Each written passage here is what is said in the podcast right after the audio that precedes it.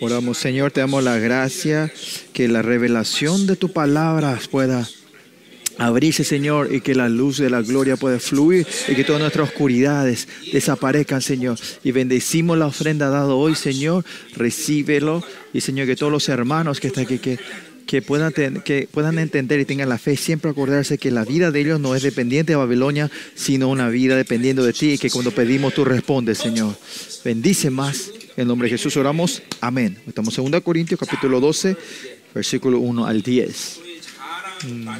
Y estamos en la última parte de, de ¿cómo se dice? Como el, la- el orgullo del apóstol, ¿no? O de la, de la gloria del apóstol, ¿no? Que Pablo, desde el capítulo 10, él empieza a, a compartir su gloria, sus experiencias espirituales y eso, ¿no? Y eso era porque la, había la oposición de Pablo que decían que, que Pablo no tenía ninguna experiencia, que no tenían estos... Eh, que, no, que, que, como era, que no estaba capacitado para ser apóstol, ¿no?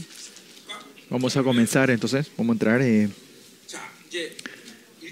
Y del versículo 1 al 4 habla su experiencia espiritual que él tuvo, ¿no?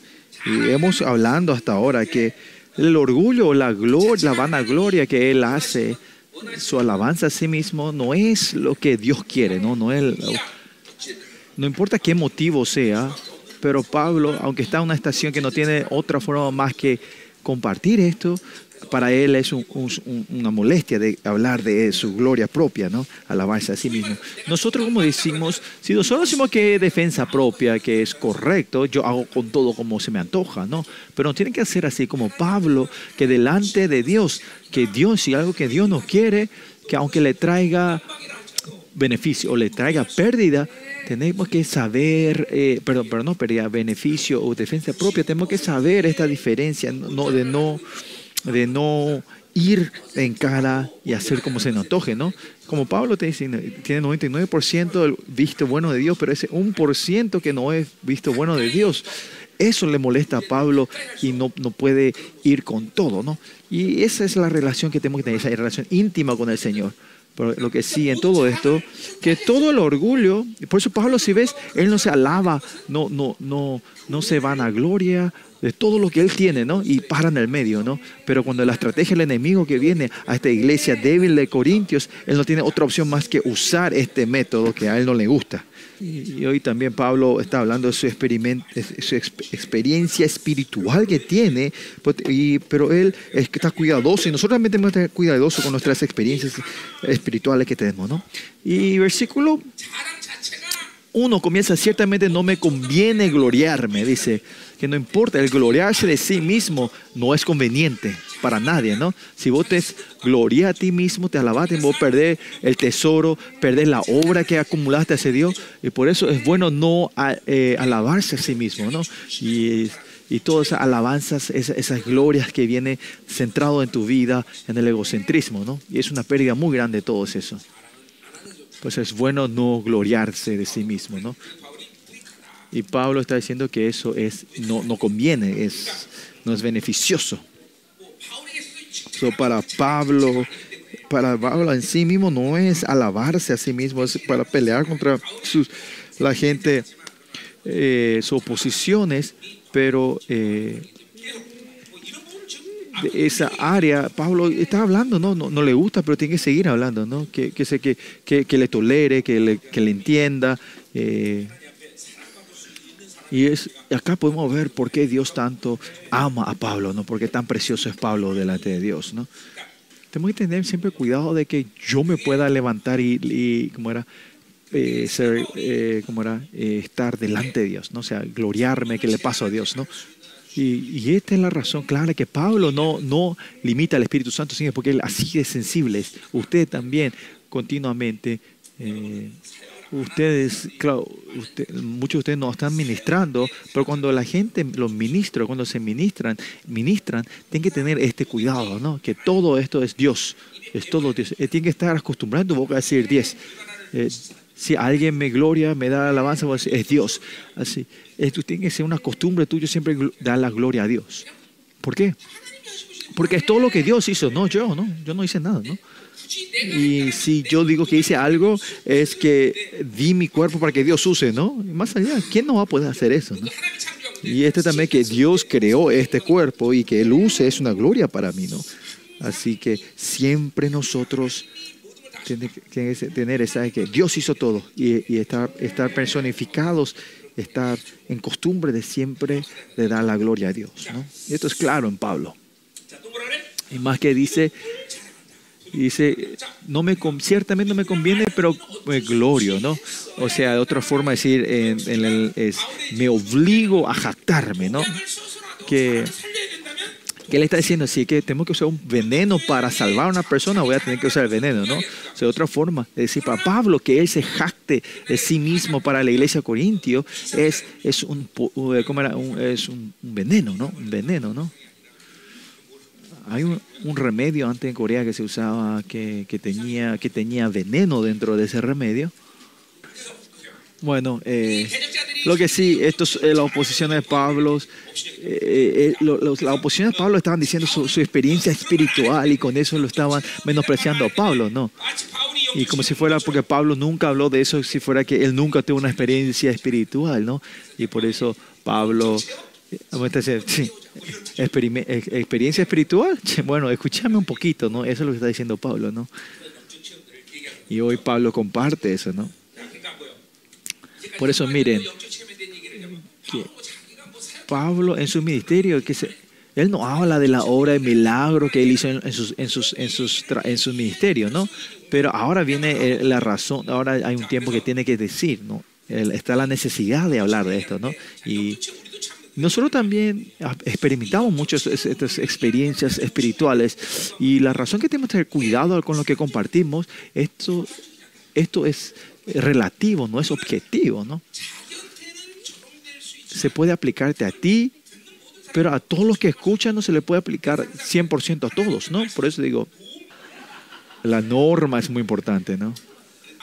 Pues cuando hablamos de algo que es subjetivo, tenemos que este, no tiene que ser, no, no, lo, no, lo, transformé en algo absoluto. Tenemos que tener cuidado cuando compartimos que algo es subjetivo, ¿no? Relativo, subjetivo, ¿no? hasta donde el Espíritu Santo te guíe, hasta ahí tienes que compartir y más allá, tenés que más allá siempre tratar de buscar algo basado en, el, en la Biblia, ¿no? en la palabra. Y cuando, y, cuando damos testimonio a nosotros, yo, yo soy una persona que casi no creo de los testimonios que la gente dice que fueron al infierno y al cielo. Pero eso también, si, si, si escuchan, si ellos comparten esto basado en la Biblia, en la palabra de Dios, ahí no hay razón que no, no, no creer, ¿no? Pero la mayoría de veces son muy objetivos y muy subjetivos, ¿no? No objetivos, son muy subjetivos y relativos, ¿no? Y el testimonio, un- y un testimonio tiene que ser algo que vos decís que ahora estoy mejor, pero antes era peor y como estoy mejorando. No de que ahora me estoy a punto de caer, pero era bueno antes. No, eso no, eso no es testimonio, ¿no?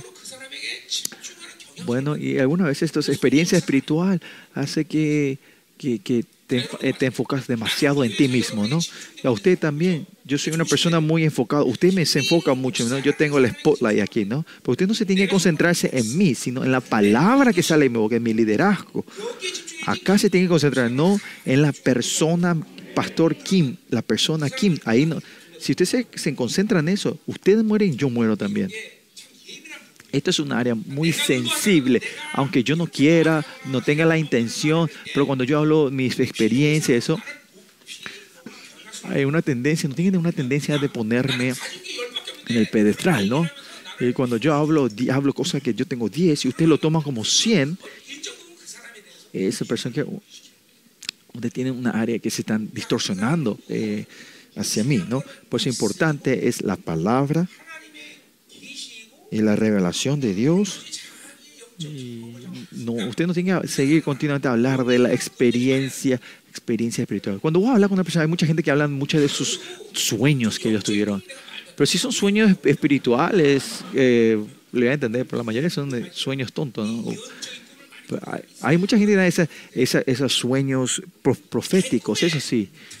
Pero ¿cuál es la característica de, de esos sueños tontos? Es que no tiene lógica, ¿no? Pues sin la, pal la palabra, el Espíritu siempre está delante tuyo. No, no solo tu experiencia. Y ahí viene el dolor de cabeza. ¿no? Así que tenemos que tener cuidado de eso. Por eso todo tiene que estar centrado en Jesucristo, una relación en fe y del Espíritu Santo esta experiencia que perdés la objetividad y, te, y, y, y, es, y es subjetivo y relativo, es fácil que eh, la iglesia se transforme en una iglesia muy chamanística. Muy... Pues en la, en la prédica también es esto, ¿no? La, tiene que hacer la prédica. Apoyo la, el, algo, estas prédicas que tienes es temático hace que la, algunas veces es- eh, hace que la iglesia se transforme en una iglesia eh, como una super mística, ¿no? Pero eso la iglesia no es eso, tiene que haber un balance, ¿no? La palabra y el Espíritu Santo. Por eso tiene que haber, la, la prédica eh, no es solo temático, sino tiene que ser, eh, ¿cómo se dice? Ah, ¿Cuál es la palabra? Ah, verso es verso, ¿no? Ir en la continuación en, la,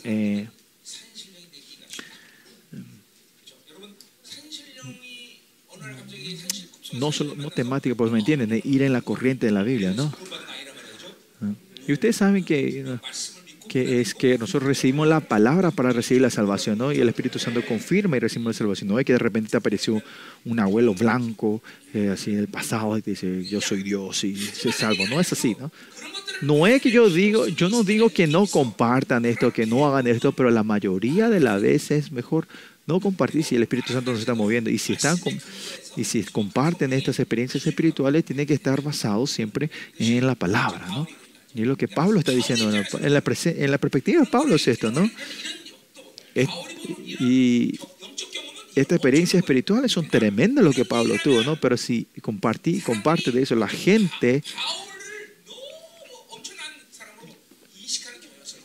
iba a tener la tendencia que la gente lo iba a tomar a Pablo como una persona, como un ídolo, ¿no? Y eso no quería, ¿no? Y Pablo es así, Pablo era se hacía como 100 cosas, él compartía 10, ¿no? Es diferente conmigo, ¿no? Pero Pablo es una persona que está correcta delante de Dios, ¿no? Y a los ministros es decir, ellos tienen que hablar todo expandiéndote y quiere que la gente le muestre tremendamente, pero Pablo es al revés. Él lo toma como una presión y no le gusta que la gente le reconozca la fama y eso, ¿no? Y es una persona honesta delante de Dios y una persona humilde delante de Dios. Y Como ministro de Dios es una persona correcta, ¿no? Que, que sea, como sea, yo trato de mostrarme grande, quiero, eh, quiero como era, y- y usar la hipérbola, exagerar las cosas, como si yo hice algo que Dios me usó, ¿no? Pero Pablo es al revés. Y es por eso una persona que no tiene otra razón más que amarle a él, ¿no? Pero vendré a las visiones y a las revelaciones del Señor, dice Pablo.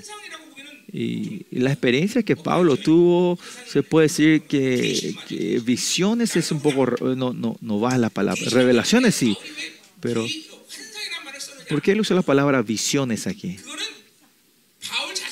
Porque Pablo a sí mismo, como dice, que porque, ¿se acuerda? Él dice que ahí dice, no, no, no, no, sabía si él estaba en el cuerpo o fuera del cuerpo, no estaba seguro, por eso dice que es una visión, ¿no? Pero esto no es una visión, claramente, pero vamos a hablar eso más en detalle. Pero entre la visión y la revelación siempre van casi se van juntos, ¿no? Visiones, sueños, ¿qué son estos? Son aspectos proféticos, ¿no? Y esos son señales, señales. Y las señales eh, son señales, son, son eh, son, son imágenes o, o, como- ejemplos o carteles hacia la meta, ¿no? hacia un punto. ¿no? Ustedes saben, los reyes magos vieron las estrellas y con, la revelación de esa, esa, esa estrella está apuntando a la revelación que es Jesucristo, ¿no? el Mesías, ¿no? viendo la visión, viendo eh, el sueño, usted tiene que entender qué, a qué se refiere esto, es, es la revelación. ¿no? Por eso esta visión es un, don profético. Tiene que tener entonces tener la palabra de ciencia o sabiduría para poder hablar, interpretar esto. Y eso es revelación. Y por eso siempre la visión tiene que, tiene que tener el don de poder explicar de qué se refiere esta visión, ¿no? La palabra de ciencia o la sabiduría, ¿no? Por eso sin eso la edición en sí no, no sirve para nada. Yo vi el dibujo, el de, Leonardo da Vinci. ¿Y, qué? ¿Y qué, pasó con ese dibujo, no? Pues, oh, ¿Fue lindo? ¿Fue lindo? ¿Fue feo? No terminó. La visión no es así. Cuando vos ves una visión, ¿a qué es, con qué intención Dios te dio esa visión? ¿Cuál es el propósito de esa visión? Tienes que tener esa revelación de, de, de saber del por qué, ¿no? Entonces, cuando pasamos en 1 Corintios capítulo 14, siempre la profecía y las visiones siempre tiene que haber una persona al lado que pueda eh, interpretar eso, ¿no? O, explicar eso, ¿no? Y cuando hablamos lenguas también, y una persona viene la profecía de Dios y solo dicen lenguas, entonces el Espíritu Santo hace hace que una persona pueda, eh, pueda interpretar esa lengua. Si no hay, el Señor no va, no va a trabajar así. Esto es muy importante, ¿no? Porque este es principio de la iglesia el principio del cuerpo, ¿no? el cuerpo de, esta iglesia, Yolba, es así, que cada uno de ustedes que están aquí, aunque reconozcan o no, cada uno de ustedes están haciendo, están haciendo un, un papel importante para los unos a los otros, ¿no? Por ejemplo, este, este menisco que tengo, ¿necesito o no necesito este eh, pequeño pequeño, el dedo pequeño? Si no tengo esto, ¿cómo voy a jurar con la gente, no? O, no si, no te, si no necesitamos, tenemos que cortarlo, pero eh, este dedo pequeño que está aquí es una relación que está relacionada con todo el cuerpo entero, ¿no? Necesitamos este dedo, sin este dedo, ¿qué pasa? ¿Qué pasa si no te metes? Es para mostrar dirección, no para sacar el moco de la nariz. No es eso, mi hijo. ¿Cómo vas a decir eso?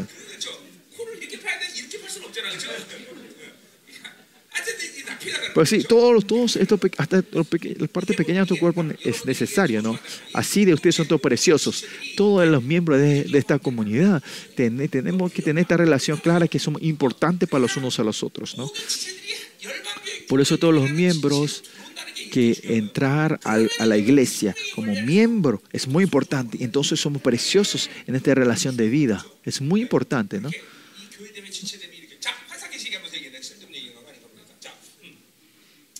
Bueno, por eso eh, visiones y revelaciones, como está en plural, se puede decir que, tuvo muchísimas eh, experiencias y de ello él co eh, comparte solo uno, ¿no? Uno.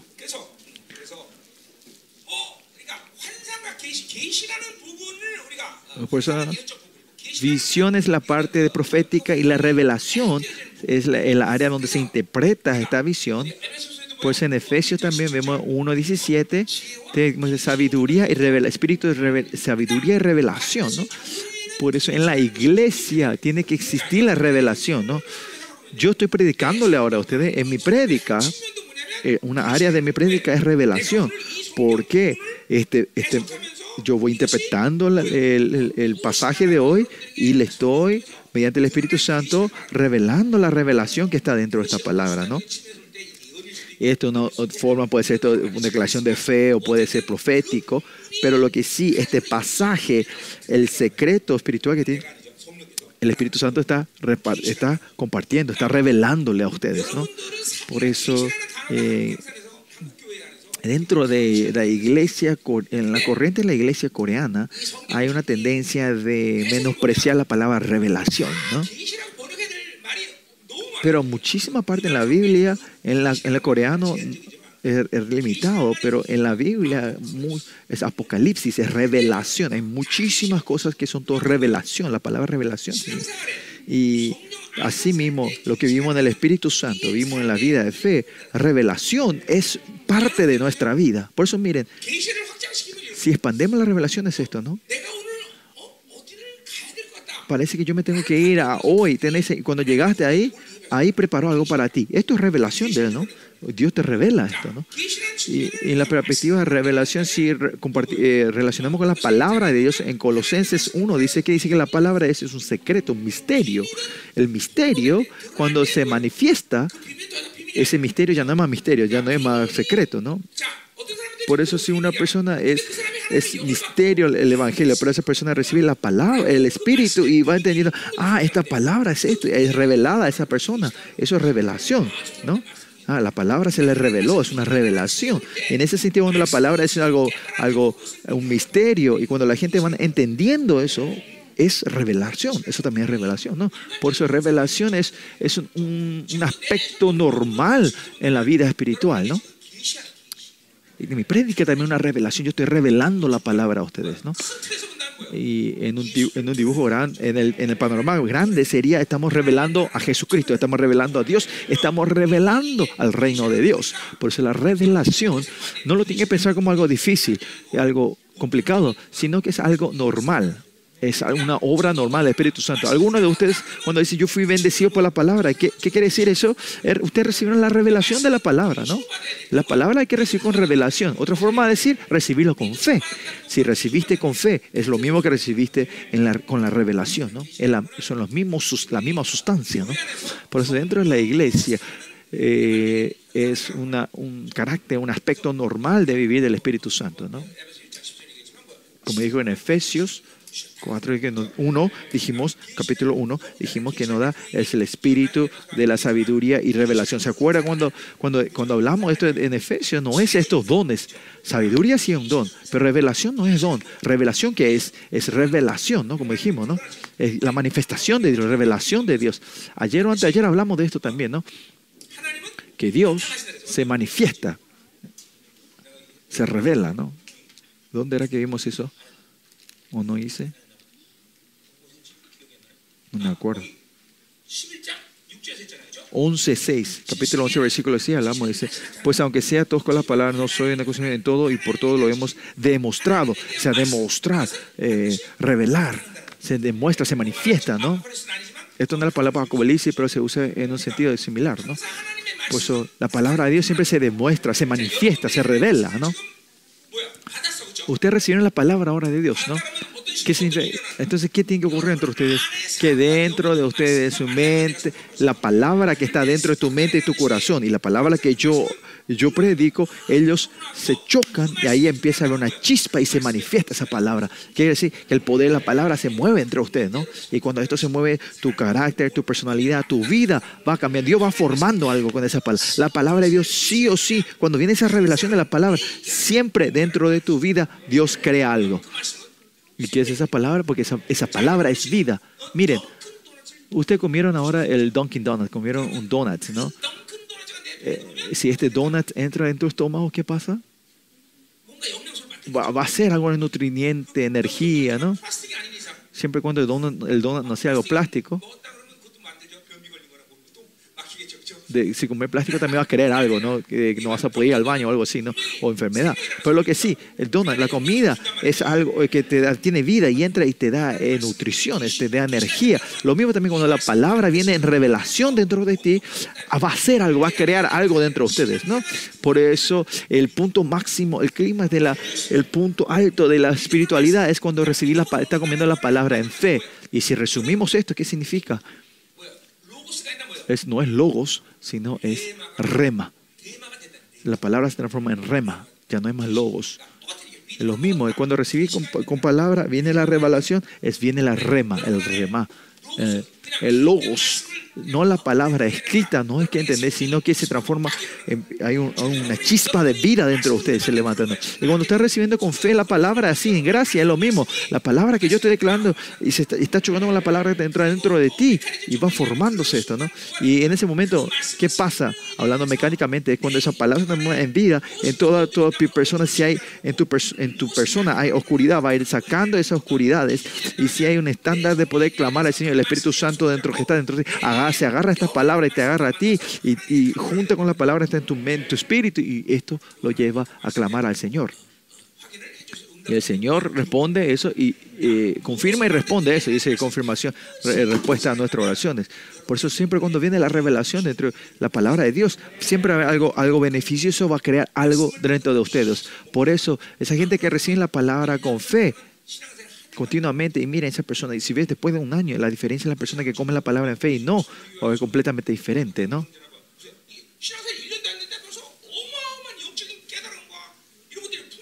Mira, el hermano que recién ni, un año está en iglesia, pero como este también él está comiendo la palabra en fe, esto es posible que vaya creciendo. Pues al revés, no importa si está 10, 20 años y solo está sentado acá sin nada, esa persona se va oscureciendo y perdiendo más, ¿no?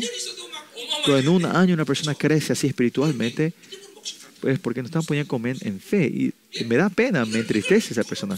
Ustedes tenemos que ver con tus ojos ahora, ¿no?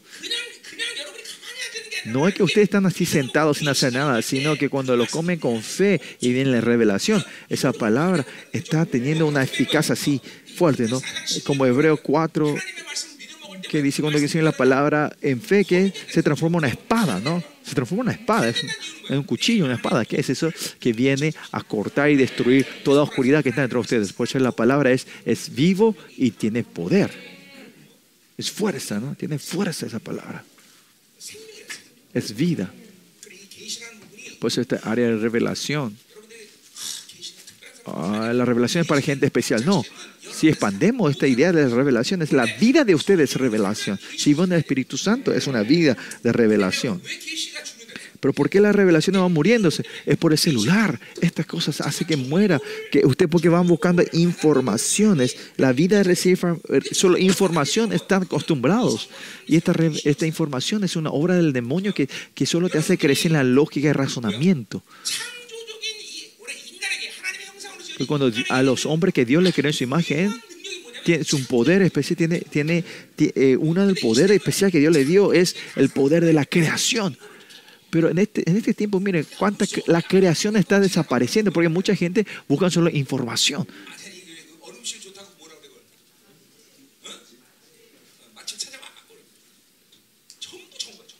eh, cuando te quieres comer ahora también buscar toda información en la internet, ¿no? Por eso no hay forma que esta revelación pueda crecer dentro de ti. ¿O te acuerdas? Como dije Pablo, eh, eh, si, si él hubiese hablado con Tito directamente con el teléfono, el celular antes, la iglesia de no iba a existir, ¿no? Pues en este tiempo que vimos que la revelación no es fácil que la revelación eh, se active y, y, siga fluyendo entre nosotros. Por eso tenemos que dejar esta tendencia a la Babilonia de todos los días y buscar qué es lo que el Espíritu Santo, qué quiere que le Espíritu Santo hagamos. Esto usted tiene que poder escuchar, ¿no? Pues eh, usted tiene una vida, una rutina diaria babilónica en tu, en tu vida, ¿no? Pero si usted solo vive en la rutina, no van a vivir en la revelación aunque estén en esa rutina diaria, en ese momento que el Espíritu Santo quiere que, haga, tiene que estar siempre mirando si el Señor te quiere sacar de esa rutina, ¿no? Miren mi vida también. A de tal hora tal hora es mi, hora de, ejercicio, ¿no? Pero de repente Dios dice, hoy no, no quiero que te vayas a ejercitarte, sino quiero que te vayas a orar. Y hay una razón, claro, que Dios ahí me hace entender por qué no me llevó al gimnasio y me hizo orar. Pues en tu vida, si vivís de la revelación eh, continuamente, viví una vida que el Espíritu Santo te guía y tu vida, entonces la fe, la relación con Él y, esos eventos que te preparó para bendecirte, vas a ir experimentando esto, ¿no? Por eso tengo usted que eh, como resucitar esta revelación en tu vida. Y porque este- el Espíritu Santo está dentro de mí. La, eh, la vida que te de, revelación es un método de- de cómo vivís. El Señor te lleva. La vida con el Espíritu Santo es revelación. Pero estamos en un tiempo donde es importante saber, sa- tener información. Y ahí se va muriendo tu revelación, ¿no? Y mire, por eso estos celulares hace que maten nuestras revelaciones, ¿no? Y no tener información, esto no es tu currículum, no es tu resumen. Pero ¿cómo lo que te engaña es que estas informaciones piensas que son tuyas, que es tu capacitación? ¿no? Porque el, método helenístico dice que saber es fuerza, ¿no?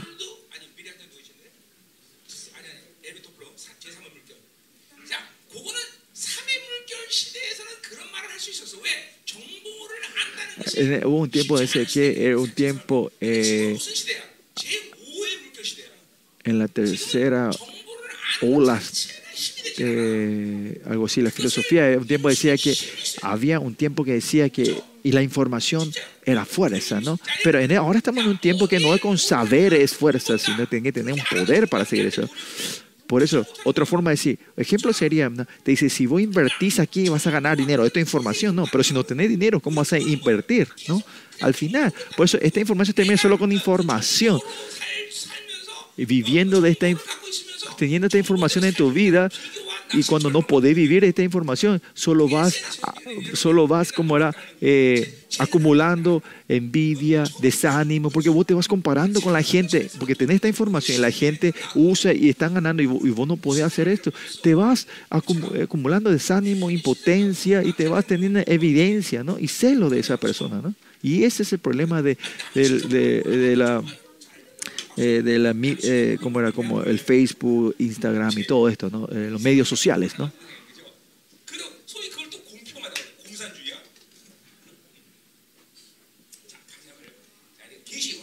Pues la revelación es muy importante, ¿no? Algo muy importante es la revelación, ¿no? Si no limitan el, eh, el espíritu, eh, la revelación, expanden y viven de eso, es una vida que nosotros tenemos que vivir. Es la norma, ¿no? Hablamos de celular nosotros, pero la vida que hace morir la revelación, eh, ustedes están limitando el Espíritu Santo. Por eso continuamente la revelación tiene que estar activo dentro de ustedes y básicamente el vaso es orar. Y orar no es solo orar en repetición a lo que siempre es, sí, sino que poder orar en la revelación, ¿no? Como el Espíritu Santo te guía, estas oraciones que el Espíritu Santo te guíe, ¿no? Pues el método de la vida, ustedes tienen que ver cuánto tiempo en, la, en el día, en, eh, cuánto mi, como era, mi rutina está matando la revelación de Dios. Y a los 30 años atrás, cuando me encontré con el Señor, Dios me hizo vivir una vida libre de ese momento. ¿no? en la empresa también cuando me iba, eh, trabajaba, yo si me iba a ese día me iba a trabajar, me iba, y si no, no iba a trabajar, ¿no? Y, y, y pero cuando yo fui obediente así al, al, al- al- a la empresa, eh, eh, cuando obedece el Espíritu Santo en la empresa, aunque yo parecía que no trabajaba, no me iba algunos días, eso, el Señor trabajaba doblemente y bendecía esa empresa, ¿no? Y por eso esta gente no me podían tocar, no me podían echar, porque sabían lo que las decisiones que yo tomaba era todo correcta, ¿no? Y eso era porque el Espíritu Santo. Y por eso usted no tiene que limitar el Espíritu Santo, eso porque eh, la vida de ustedes es revelación, tienen que decir amén. Es cuestión de fe y cuestión de, de confiar en Dios. Esto no quiere decir que sean perezosos. No estoy diciendo que sean perezosos. Y tampoco que digamos libertinaje y vivan como se le antoje. Eso no. Sino que en todo el tiempo que yo tenía,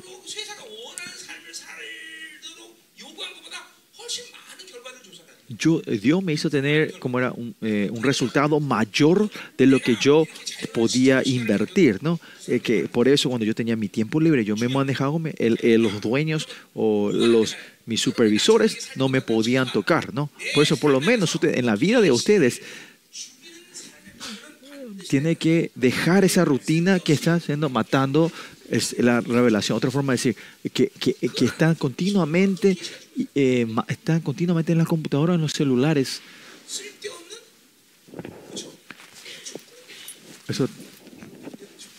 Fútbol. ¿Qué más hay? Béisbol. Estos. Estar ahí perdiendo el tiempo en eso. En ese tiempo quiero que por lo menos den un, una oración más en, oración, ¿no? Una palabra más en oración. Creo que los hermanos jóvenes aquí son muy sensibles. Te dicen, me tengo que sacar el estrés, ¿no?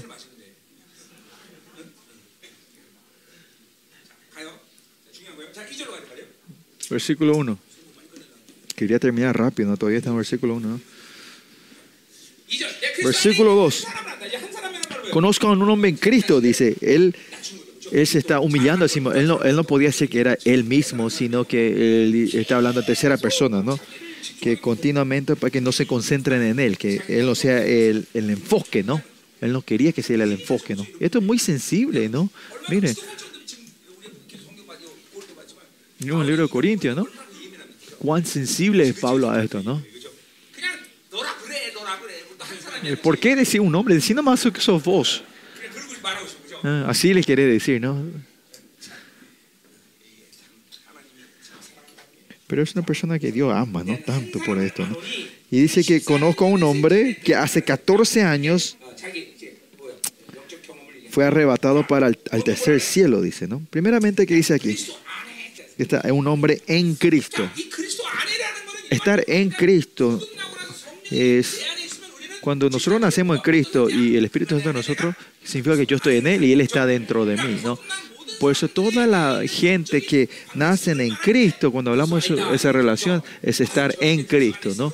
Si esa persona está en Cristo, quiere decir que está, que nació otra vez en Cristo, ¿no? Pero en cada oración es un poquito diferente el nivel que usa la palabra en Cristo, ¿no? Este momento que le dice eh, eh, eh, en Cristo fue hace 14 años, ¿no? 14 años sería en el año 41 más o menos, ¿no? en el año 41. ¿Cuándo es eso? Es cuando Pablo está, cuando termina, cuando termina su tiempo en, el desierto de Arabia fue en el, sería el año 43, ¿no? Por eso el 41 sería dos años antes que termine ese tiempo. Se puede decir que estaba en un tiempo donde él estaba completamente su, su estado, espiritual, eh, estado espiritual sensible y más alto, ¿no? Y esta es la experiencia que tuvo en ese tiempo, ¿no? Por eso claramente aquí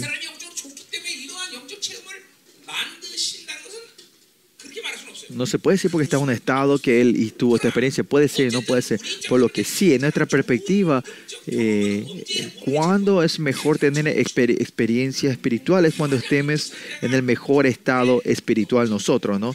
Ahí cuando tenemos esa experiencia, ahí, cuando tenemos esa experiencia en el tiempo, la, el crecimiento espiritual es el mayor, ¿no? cuando estaba postrado 13 años en ese proceso, gracias a Dios, Dios me hizo experimentar eso, ¿no?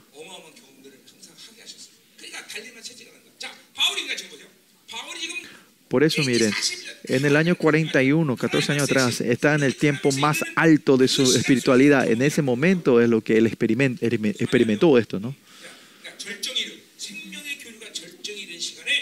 en ese momento que la relación de vida con Dios estaba en lo más alto, tiene esta experiencia. ¿no? ¿Y qué es esta experiencia? Dice que fue arrebatado hasta el tercer cielo, ¿no? Este tercer cielo se refiere es la filosofía o el entendimiento de los cielos que tenían en ese tiempo, ¿no? En el helenístico, ¿no? Eh, eh, los judíos hablan del séptimo cielo. Ah, Job, eh, no, perdón, eh, dice, eh, el libro de Enoch habla del décimo cielo, ¿no? Por lo que sí, tercer cielo aquí es dentro del universo, ¿no? Acá también nos hablamos de primera, segunda, tercera dimensión, ¿no? Así como la tercera dimensión reina sobre segunda y primera. Así también la dimensión, dimensión del reino de Dios gobierna a todas las dimensiones que están dentro de este universo, de esta creación, ¿no?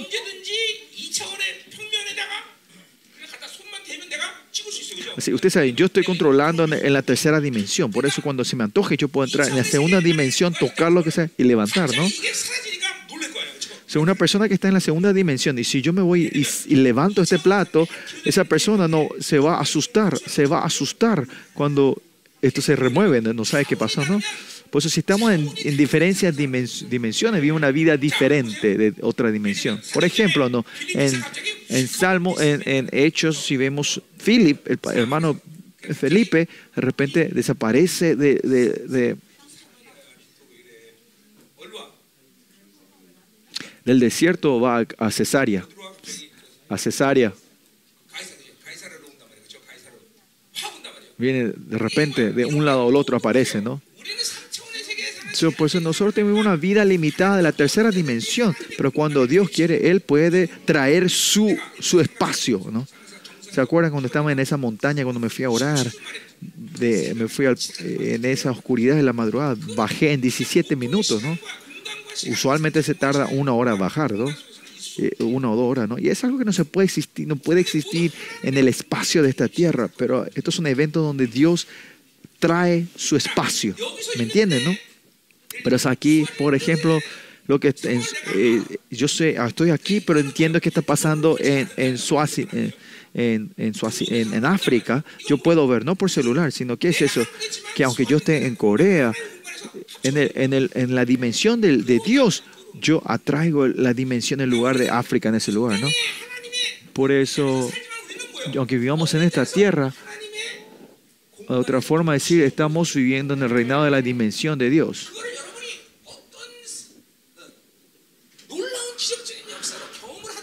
aunque usted experimente esto, esto, no como un milagro, pero usted tiene que vivir reconociendo esto, ¿no? Que yo no, yo no soy un ser que vive limitado en esta tercera dimensión. ¿Por qué es eso? Porque el espíritu de ustedes son la imagen de Dios. Por eso este espíritu es un ser que no se puede atar a esta tercera dimensión, a estar atado, ¿no? Pues tiene que ver cuánto Sí, expectativas y, y, gozo de ver cómo Dios les, quiere, les pueda usar a ustedes. ¿no? Usted tiene que tener ese anhelo, ¿no?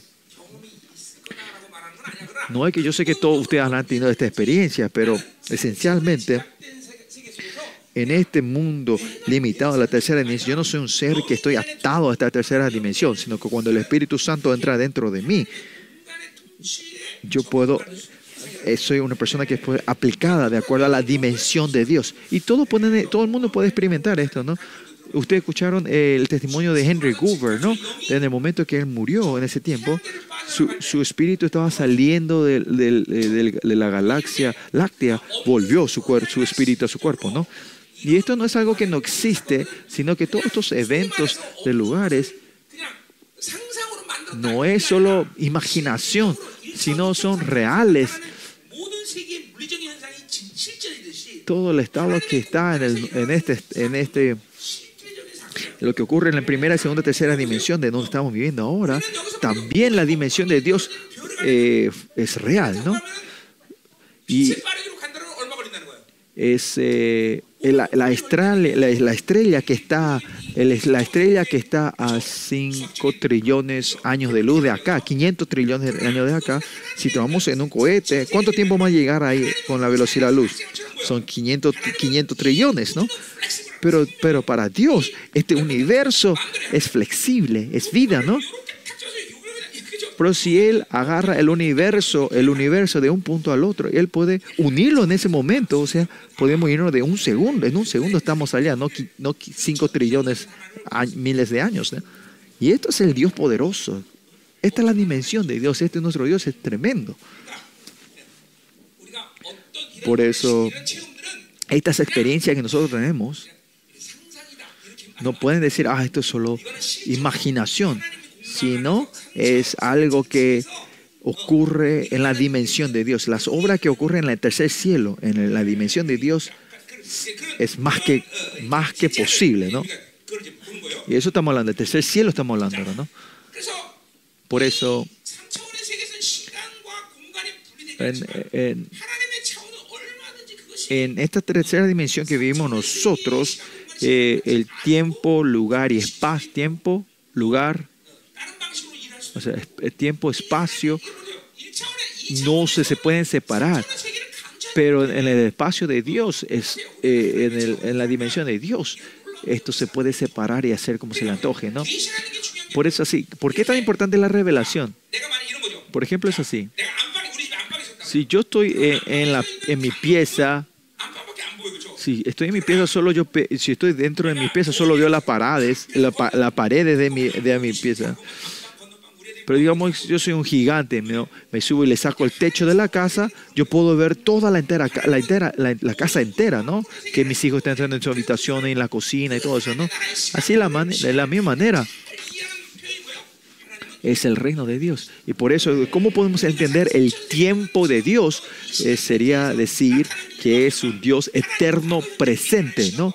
Que pasado, presente y futuro, Él está todo viendo de, en, un, de una vez este panorama completo, ¿no? Ah, es por esto que se pelea, mira, se van a pelear, ah, se peleó.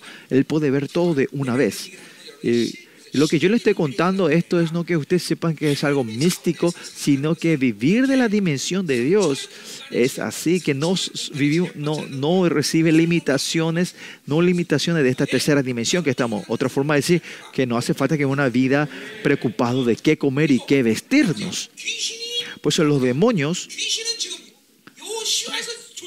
los demonios que existen acá en Shiva, en esta tierra de Corea, existe allá en Estados Unidos. No, ellos porque son creación no puede estar ahí. Pero de la dimensión de Dios, que Dios existe aquí al mismo tiempo donde existe, en Estados Unidos y está en todo el universo, ¿no? Donde sea Él está, ¿no? Este es hablando de la dimensión de Dios. Si entendemos a Dios, es entender la dimensión de Dios. Por eso se le puede decir que es el omnipresente, omnisciente y todopoderoso, ¿no? omnisciente, eh, omnipresente, donde quiera que está, Él está donde. Si usted está en el trabajo, Dios está con usted en la empresa, ¿no? Y al mismo también tiempo, al mismo tiempo está en la casa con tu familia, ¿no? Y esta es, este es la, el, la, la dimensión de Dios. Es algo que no podemos entender en esta limitada tercera dimensión que vimos, ¿no? Y estos, y estos son todos los significados que está cuando Pablo dice tercer cielo. Por eso Pablo esta experiencia pudo tuvo, tener esta experiencia en nuestra vida. Nosotros cuando vimos de la revelación, Dios trabaja de esta manera, ¿no? Yo, me, Dios me hizo experimentar todo lo que pasó en el libro de Hechos, ¿no? La mayoría de las cosas. Y lo que yo entendí en eso, en esa experiencia, es que ahí entendí, ah, yo no soy una persona que estoy aferrada a esta tercera dimensión sino que yo me puedo vivir de acuerdo a la dimensión y donde me lleve, ¿no? Por eso entiendo el, ese lugar, entiendo ese tiempo, ese lugar, ese espacio y la abundancia de Dios. Por eso, todo lo que ocurre en esta tierra, el dinero, lo que sea, con esto no puede, no puede definir mi vida. Eso es lo que entendí. Y esto y eso es eh, que usted tiene que recibir en fe. Ese es nuestro Dios y ese Dios está reinando sobre ustedes. Pues, no hace por eso le estoy diciendo, no, tiene que haber una vida aferrada, atada a esta, a, este, a esta tierra que es limitada en todo recursos, en todo. Y, y continúa, dice que fue arrebatado, ¿no? Arrebatar, ¿no? Él experimentó la arrebatación, ¿no? Fue llevado, fue arrebatado, ¿no? Y si vemos en, esa, en ese sentido, si ves en Daniel 8 o 10, si ves en esos lugares cuando la presencia de Dios viene, dice que él se desmaya como si fuera estar durmiendo, ¿no? Por eso, miren, cuando entramos en la dimensión de Dios nosotros, nosotros también somos creación, ¿no? Cuando viene este mundo de la gloria de Dios, no podemos controlar, pues algunos se desmayan, va a haber una reacción, reacción física, ¿no? Nosotros usamos esta palabra, eh, el trance espiritual, un trance. Lo que entienden es trance eh, ligeramente, porque su mente, intelecto, intelecto, su intelecto, como su, su intelecto, emoción, y, y voluntad no es separado completamente, aunque vos están, están desmayados, escuchan todas las voces que están al lado de la gente, ¿no? los ruidos. Pero cuando haces fuerte en, en- en Daniel, vos te desmayás completamente, ¿no? ¿Y dónde está, tu, dónde está el espíritu de Daniel, de esa persona? Está en su cuerpo, ¿no? No importa, aunque sea una- un trance fuerte, ¿no? Por eso cuando la, mucha gente dice tuve una experiencia espiritual o en el trance espiritual, se puede decir que el, que el espacio de Dios entró donde yo en mi espacio. Cuando nosotros decimos ustedes entran en el, en el trono, en el, en el lugar tabernáculo, en el tabernáculo celestial, no es que yo entramos, sino que el tabernáculo celestial viene a mí. ¿no? Esta es la, la mayoría de la experiencia de la gente, la mayoría. Pero hoy esta experiencia que tuvo Pablo no es eso. ¿Y esto qué es? Que el espíritu de Pablo entró al paraíso. Y algunas veces eh, existe esto en el, reino de Dios, en el mundo no es algo normal, pero suele pasar. Es decir, que su espíritu se ha separado del cuerpo. Eh, ustedes vieron mucho, muchos testimonios así que, que mucha gente murieron y resucitaron después de unos cuantos días, ¿no? Por eso prácticamente ha muerto, ¿no?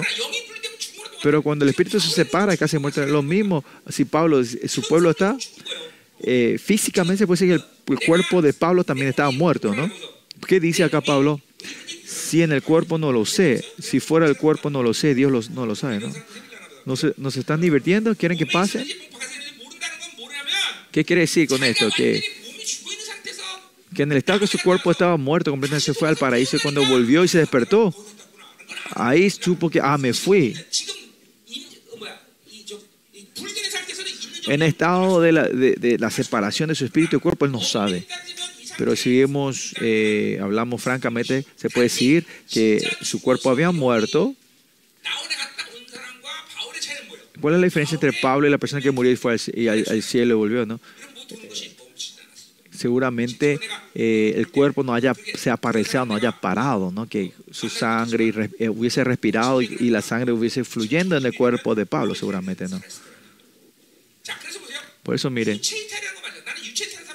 yo vi mucha gente que, que, que su espíritu se, se, se separó del cuerpo, ¿no? Y eso yo vi en la conferencia penal también, una persona que, que, se separó de su espíritu y de su cuerpo, ¿no? Vi eso. ¿Por qué alguna vez el cuerpo y el espíritu se separan dentro de ustedes? ¿Por qué? Porque eh, cuando tienen el cuerpo ustedes, las revelaciones llegan en limitación, hay, limitaciones, ¿no? Y no es algo normal, pero escasamente cuando es necesario Dios hace separar eso, ¿no?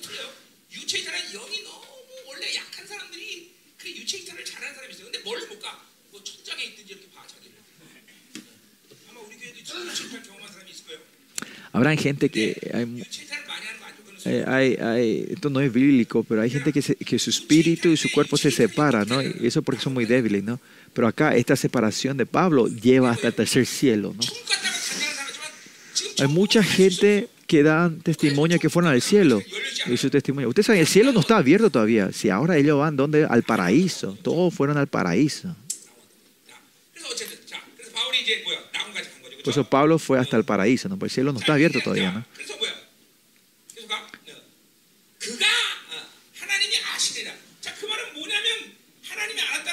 Y Dios lo sabe, dice el versículo 3, ¿no? 2, versículo 2. Y sabe, y Pablo sabe que esta es la única experiencia que tuvo en su vida, ¿no? Que esta experiencia para Pablo es una experiencia que no se puede olvidar. Y más allá de qué ocurre ahí,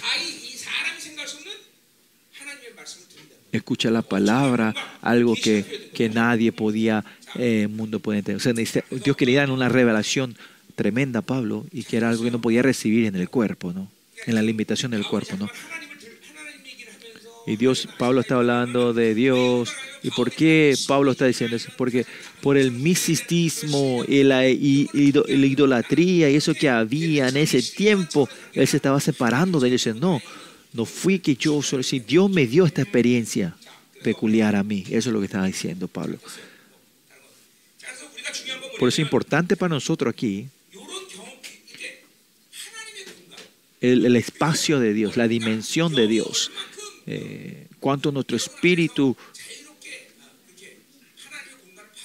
recibe la dimensión de Dios es importante para nosotros. Eh, Las relaciones normales es que la dimensión, el espacio de Dios viene a ti. Y ahí es cuando tu espíritu se encuentra libertad dentro de ese espacio. Cuando ustedes entran en el lugar santísimo, en el tabernáculo celestial, el trono, la gracia también lo mismo, ¿no?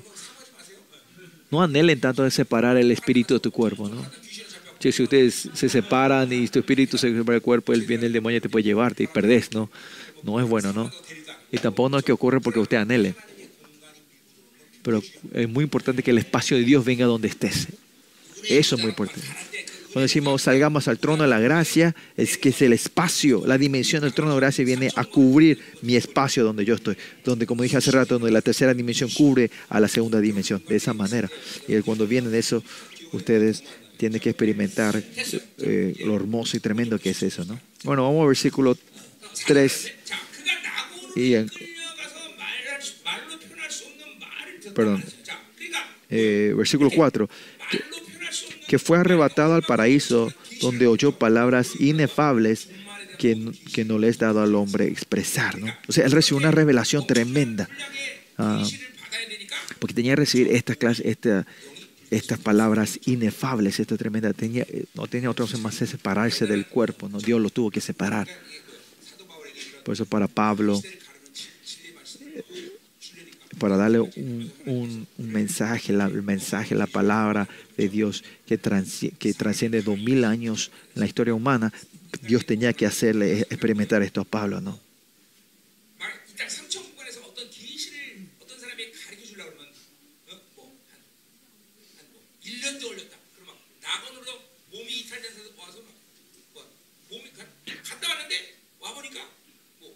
Por ejemplo, si, uno... Eh,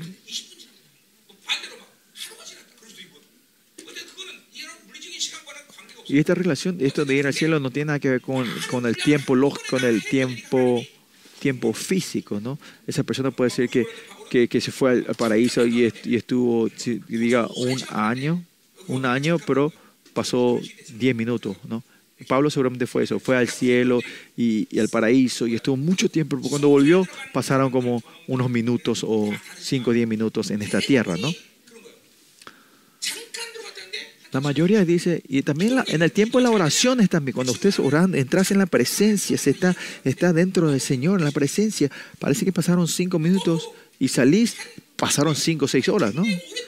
Algunas veces al revés, pare, parece que estuviste muchísimas horas, pero pasaron 30 minutos, ¿no? Y estar en la presencia de Dios, no tener limitaciones del tiempo físico, ¿no? Por eso cuando entran ahí, ¿qué, qué pasa? Cuando entramos al espacio de Dios, a la dimensión de ¿qué tenemos que hacer? hay que creer en la promesa, en la promesa que dice, salgan al trono la gracia. ¿Y porque eso es posible? Porque tienen el poder, la sangre de Cristo. Porque ustedes tienen esa sangre. Es importante creer en eso. Aunque crean no ocurre eso, ¿qué significa? Porque han vivido demasiado en la carne, tu cuerpo, tu cuerpo se ha atado, tu espíritu está muy pesado.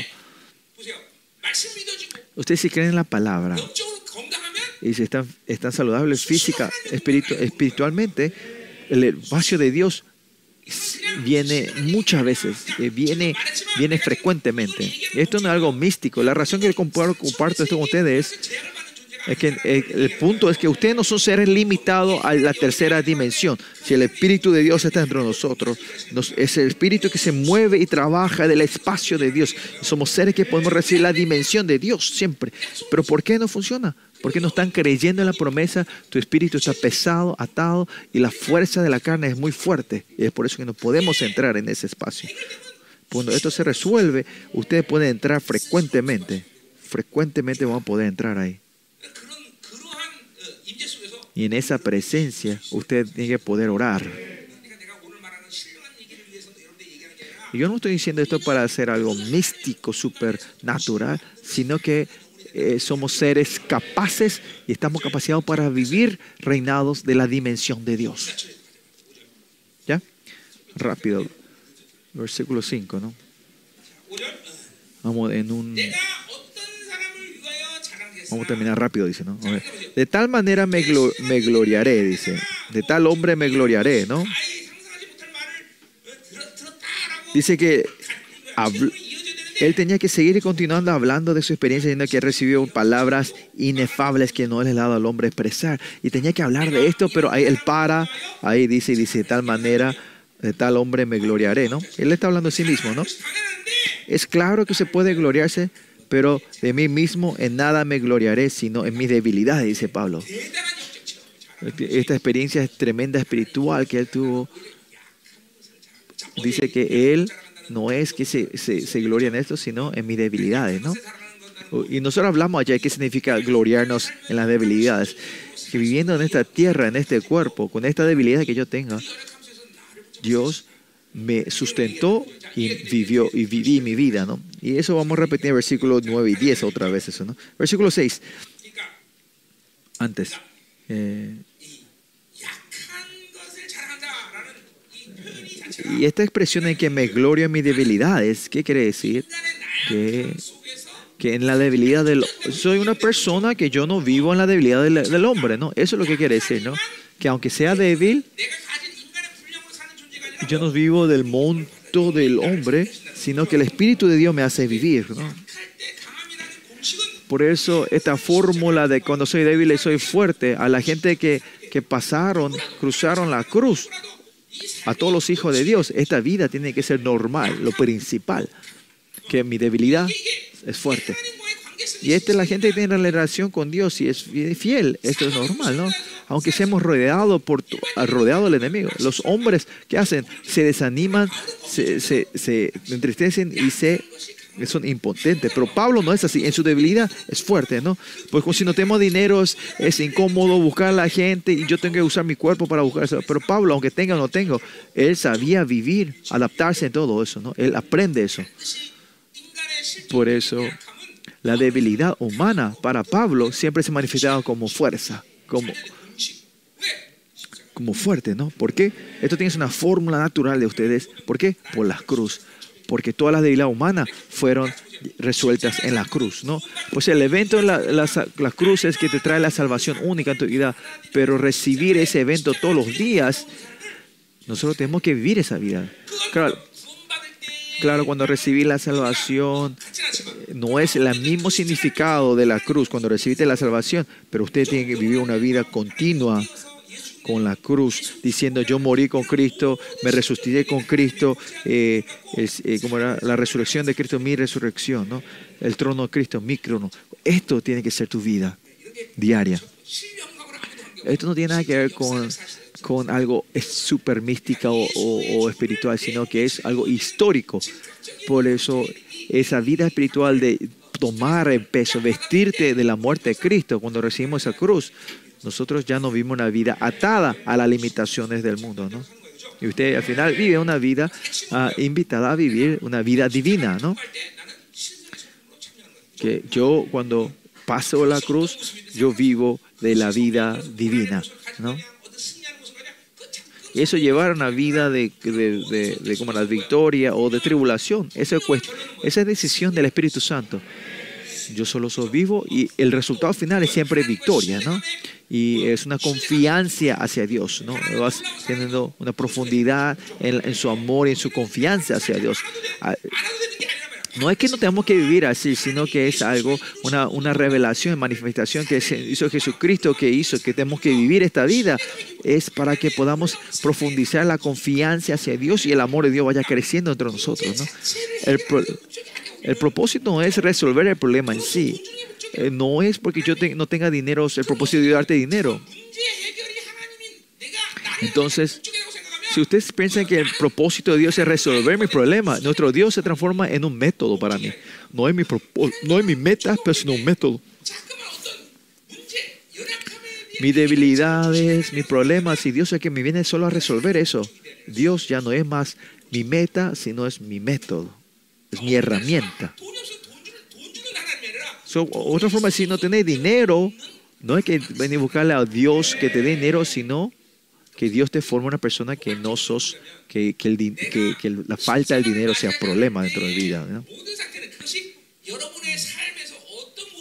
En tu vida, qué imagen sea, todo problema que vos tengas es que está relacionado al pecado, ¿no?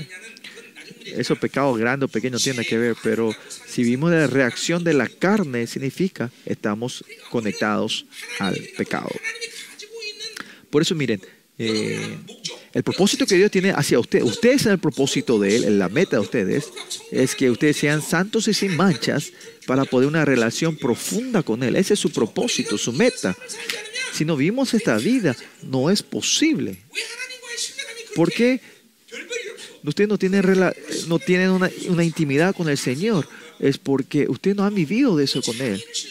Y porque ustedes confían a ti mismo y no a Dios y al mundo. Ustedes continuamente están practicando esto día a día. Por eso no hay forma de tener confianza hacia Dios.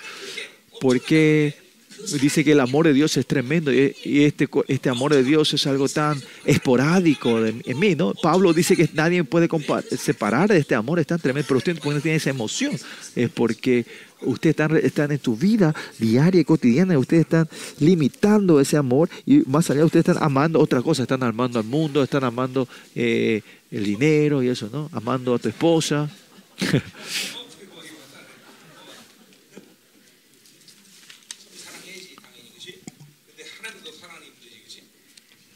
Claro, hay que amar a tu esposa, pero el problema es cuando amas a tu esposa más que a Dios. Bueno, jaja. seguimos. Pues usted tiene que saber por cuál es el sentido, cuál es, cuál es eh, la intención de Pablo cuando dice que es gloria en su debilidad. No es que somos sadísticos ¿no? o masoquistas, sino que claramente que en nuestra debilidad hay fuerza y, que somos, compartimos el carácter, la personalidad divina de Dios, ¿no? Ser parte de ese carácter divino, ¿no? Como hombres que vivimos en la imitación de este mundo, en esta dimensión, hay la razón de que debemos vivir el reino de fe, el reino de Dios, es eso, que trascendemos este tiempo, este lugar, este, esta dimensión, ¿no? Cuando Dios trabaja mediante ustedes, usted se tiene que asustar y la gente que está alrededor tuyo se tiene que asustar también. Amén.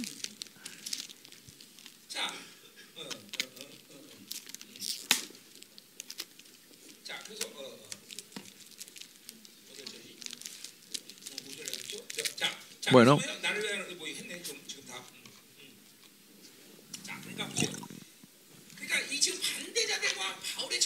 Pues, ¿cuál es la diferencia entre Pablo y sus op eh, la, oposición? Eh, eh, Gloriarse, ellos se glorian en su. Eh, se, le toman como una jactancia, como su vanagloria, la experiencia espiritual que ellos tuvieron, ¿no? Que ellos se glorien, se alaben a sí mismos de esa experiencia, y ellos dicen, que ellos dicen, esa es la evidencia que son apóstoles, porque yo tuve esta experiencia, yo soy, yo soy un apóstol verdadero. Pero eso,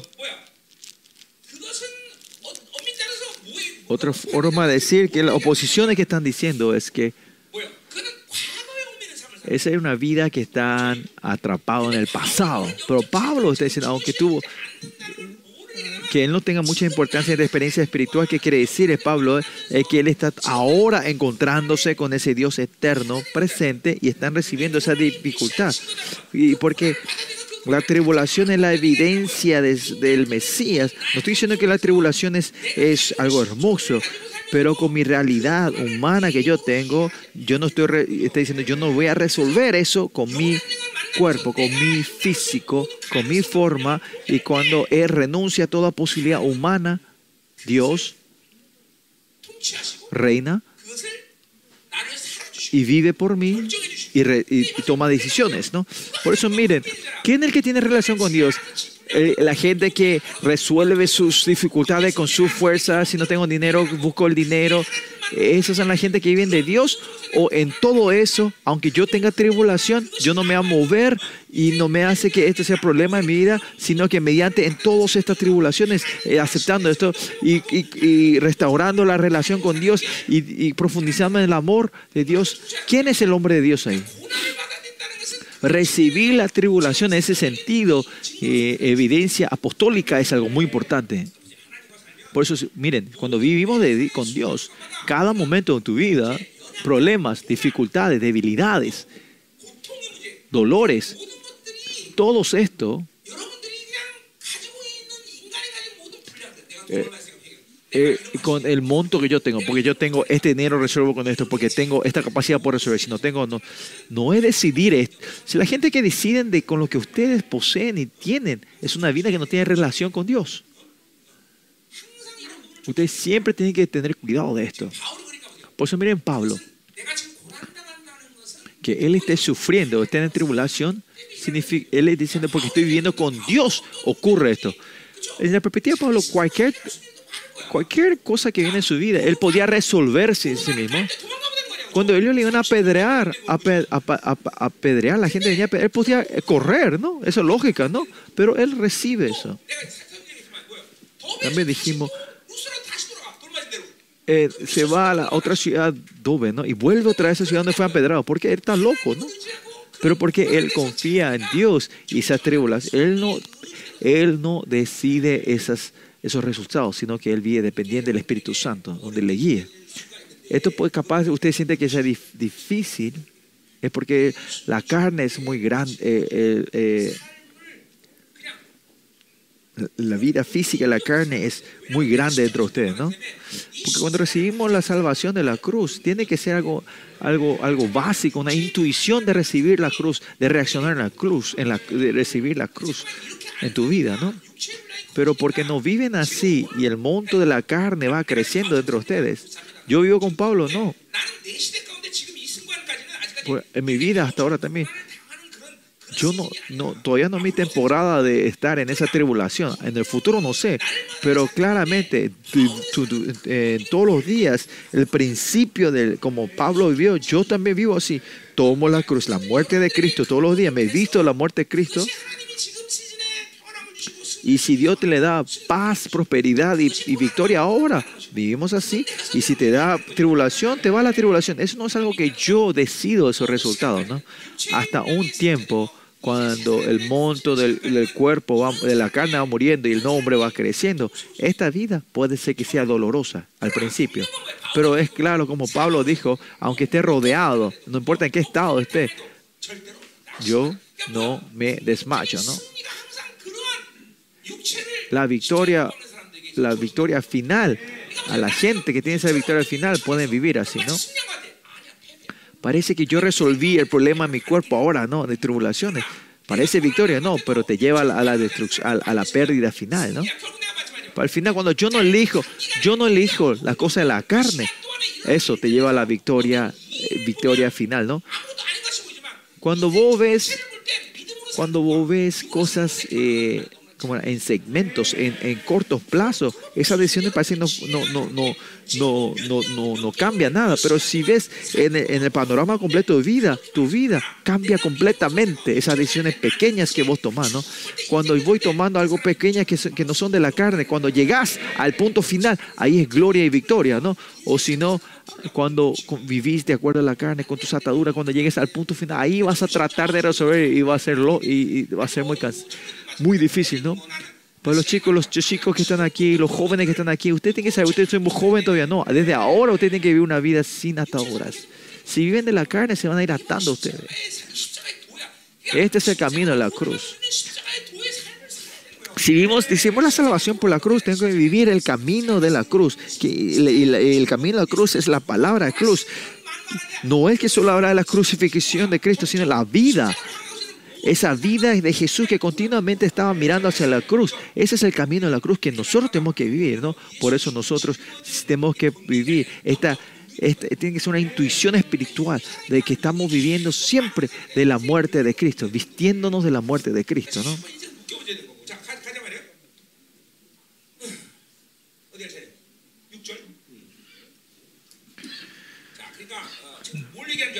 ¿Me están entendiendo lo que yo estoy diciendo, no?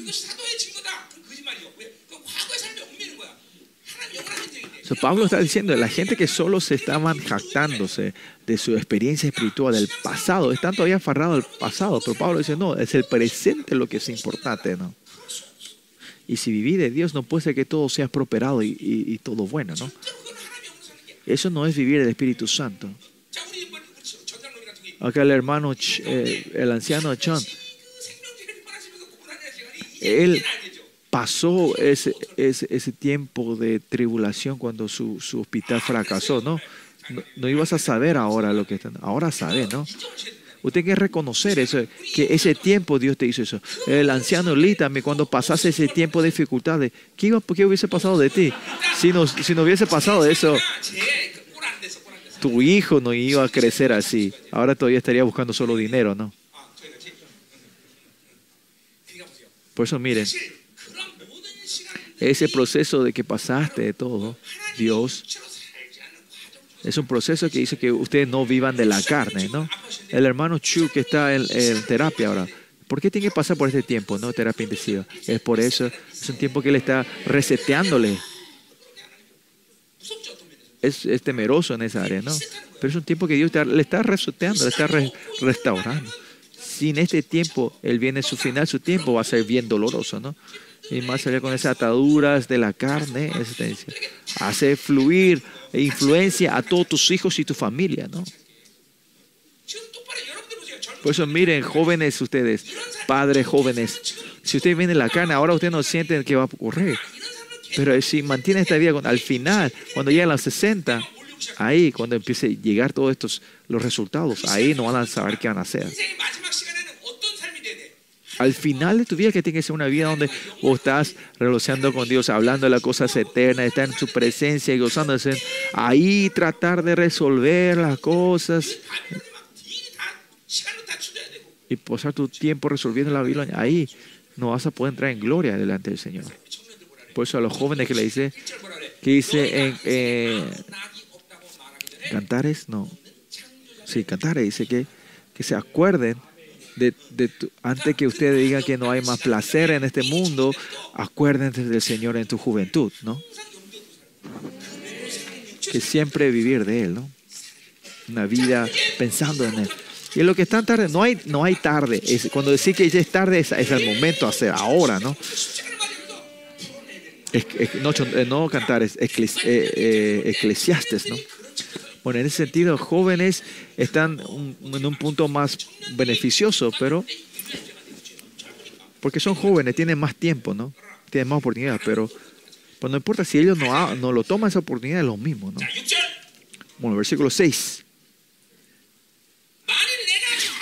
Sin embargo, si quisiera gloriarme, no sería insensato, el gloriar en sí tanto es insensato, pero como es algo verdadero, porque diría la verdad, no, él no es insensato. Pero lo dejo para que nadie piense de mí más de lo que eh, en, mí ve o oye de mí. ¿no? Este es el punto que Pablo tiene. La experiencia que yo tuve, la cosa le está contando, no quieren que, que le vean, a, que exageren la validez de Pablo o le teman más de lo que tiene que temer o le vean como una persona divina más de lo que debe ver. No, es la intención de Pablo, dependiendo de la interpretación de la gente que escucha, cambia esto, ¿no?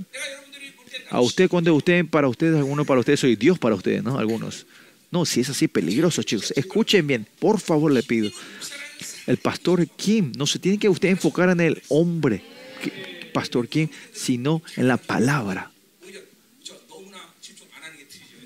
Los, hombres hacen bien esto, ¿no? Enfocarse en mí, pero algunas veces exageran y no, se, ni le ponen atención de nada a lo que yo digo eh, de mí, ¿no? Pero las mujeres tienen que tener cuidado de esto, enfocarse mucho en mí. Esto es verdad. Esto es algo muy importante. ¿Por qué se concentran en el hombre? Se enfocan en el hombre porque no reciben la palabra en fe. Cuando comenzaba el misterio Zoe y estaban comenzando, ¿no?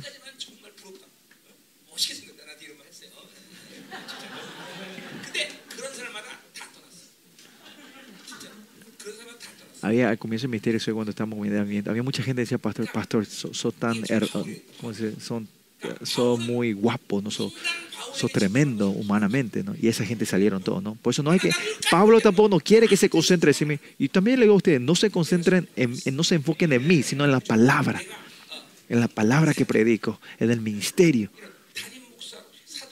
Como apóstol, como Claro, no, no, no, pierdan el respeto hacia como el pastor principal de ustedes y su líder, pero no en el hombre minoquín, ¿no?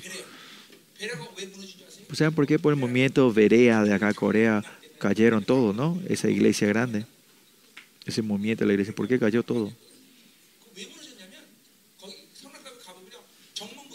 Porque desde, desde la entrada de esa iglesia, el pastor es casi un ídolo, casi es Dios, es casi el Dios de esa iglesia. Es por eso esa, esa, esa, ese gran movimiento cayó, esa iglesia. Eh, esa iglesia de su ese pastor de, tan viejo, ¿no? Al final cayó en el adulterio, con, o sea, tuvo continuo, continuo adulterio, tuvo un problema de adulterio y inmoralidad. Al final, el último caso que, que cayó fue él se, se, acostó con una niña de 20 años, ¿no? Y, y esa niña creció en la iglesia, nació y creció en la iglesia y era un Dios, ¿no? Y por eso le dice, vení, ten que acostarte y, le responde, ¿no? Así también, el dueño de esta iglesia es Dios, ¿no? La gente que se, que se enfocan en mí no se están recibiendo la palabra, no se concentran, en, en- no, no reciben la palabra, pero lo que se concentran en la palabra no se enfocan en mí. Pero esto de enfocarse en mí no tiene nada que ver con ustedes, ¿no? Ustedes no se enfocan luego en mí, ¿no? Ni le ponen interés lo que digo, ¿no? Eh, fue tiempo de descanso para los traductores, ¿no? Bueno, eh, versículo 7, ¿no? Y para que la grandeza de las revelaciones no me, exalt, no me exaltezca des, desmedidamente, me fue dado un aguijón en mi carne, un mensajero de Satanás que me abofete, abofete para que no me enaltezca sobre manera. ¿no? Acá revelaciones está en plural, tiene una revelación tremenda, es grande. Perdón es algo enorme, ¿no? Pablo, una persona como Pablo, por esta revelación que recibió, él, mismo se puede enaltecer, se puede, eh, como era, eh, la gente como yo tiene, Pablo, una persona tan humilde, recibió una revelación tan grande que él mismo también sabía que se podía ser arrogante, ¿no? Pues ministro, ministro como yo, usted tiene que saber de esto también, ¿no? Si estas revelaciones que damos, si yo sin, esta, pues, Dios me da esta revelación tremenda, sin querer, queriendo, sube algo así dentro de ti. Parece que... Eh, como Elías en, en, Segunda Reyes, ¿no? Cuando vino el fuego y quemó todo, ¿no? Ahí todavía, él que hace después, se puede postrarse en el, en, en el monte Calmé. Es una, es una, espiritualidad tremenda. Esto es la obra interna que vos hiciste, ¿no? La palabra en sí no me gusta, pero es algo eh, esto es la espiritualidad, ¿no? A esa gente Dios continuamente trabaja y, y garantiza su obra en su vida. Y cuando él hizo, cuando hizo, eh, como era eh, el milagro de los dar de comer a los cinco mil, ¿qué hace Jesús cuando sus, sus discípulos estaban tratando, se estaban envergando la gloria? Le dicen, se, le hacen tomar el barco, se va y Jesús que va a orar en la montaña, ¿no? Así también, miren, en la iglesia también, en la iglesia coreana también al principio hubo obras tremendas. ¿Y qué pasó? Todos cayeron, todos cayeron, ¿no? Tanta obra tremenda había antes en las iglesias coreanas, es, había ese movimiento también que, que no podía, que, que, que habían gente jorobadas, él pasaba y le tocaba y todos se paraban eh, normalmente, ¿no? Y eso, ¿por qué? Porque no pudieron pasar este versículo 7 que Pablo pasó, ¿no? Y yo también, ¿no? eh, Dios me hizo pasar por 13 años de, de, de humildemente, ¿no? Y es por eso que estoy aquí, o si no, yo hubiese sido también un líder de la secta, ¿no? Pero eh, esa alabanza, hombres, esa gran, eso que te da la grandeza a los hombres, adulación de los hombres, tenemos que ser insensibles. Ahí podemos vivir, ser ministro de Dios, ¿no? Por eso, miren.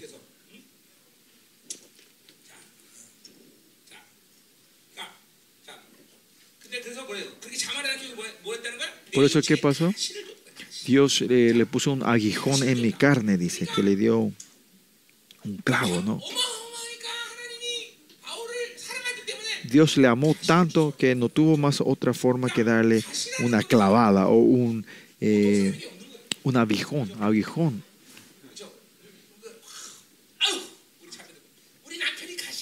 Mucha gente dice, las mujeres dicen, ay, mi marido es aguijón, ¿no? El marido no son abijones, son enemigos.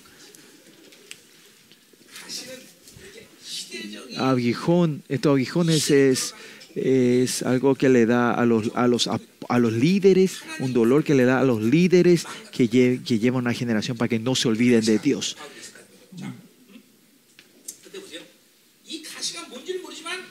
No, no sabemos que este es aguijón que él tuvo, pero aguijón, pero dice que es el mensajero de Satanás, ¿no? Que, es, que, el, que el, soldadito de Satanás le estuvo molestando a, a, Pablo, ¿no? Dolores no son de Dios, sino es del enemigo, ¿no? Y Dios utiliza eso algunas veces, ¿no? O sea, el mensajero de Satanás no sabemos qué clase de aguijón es eso, pero lo y claro es que en su vida es un dolor que le puede dar un dolor tremendo en toda su vida, ¿no?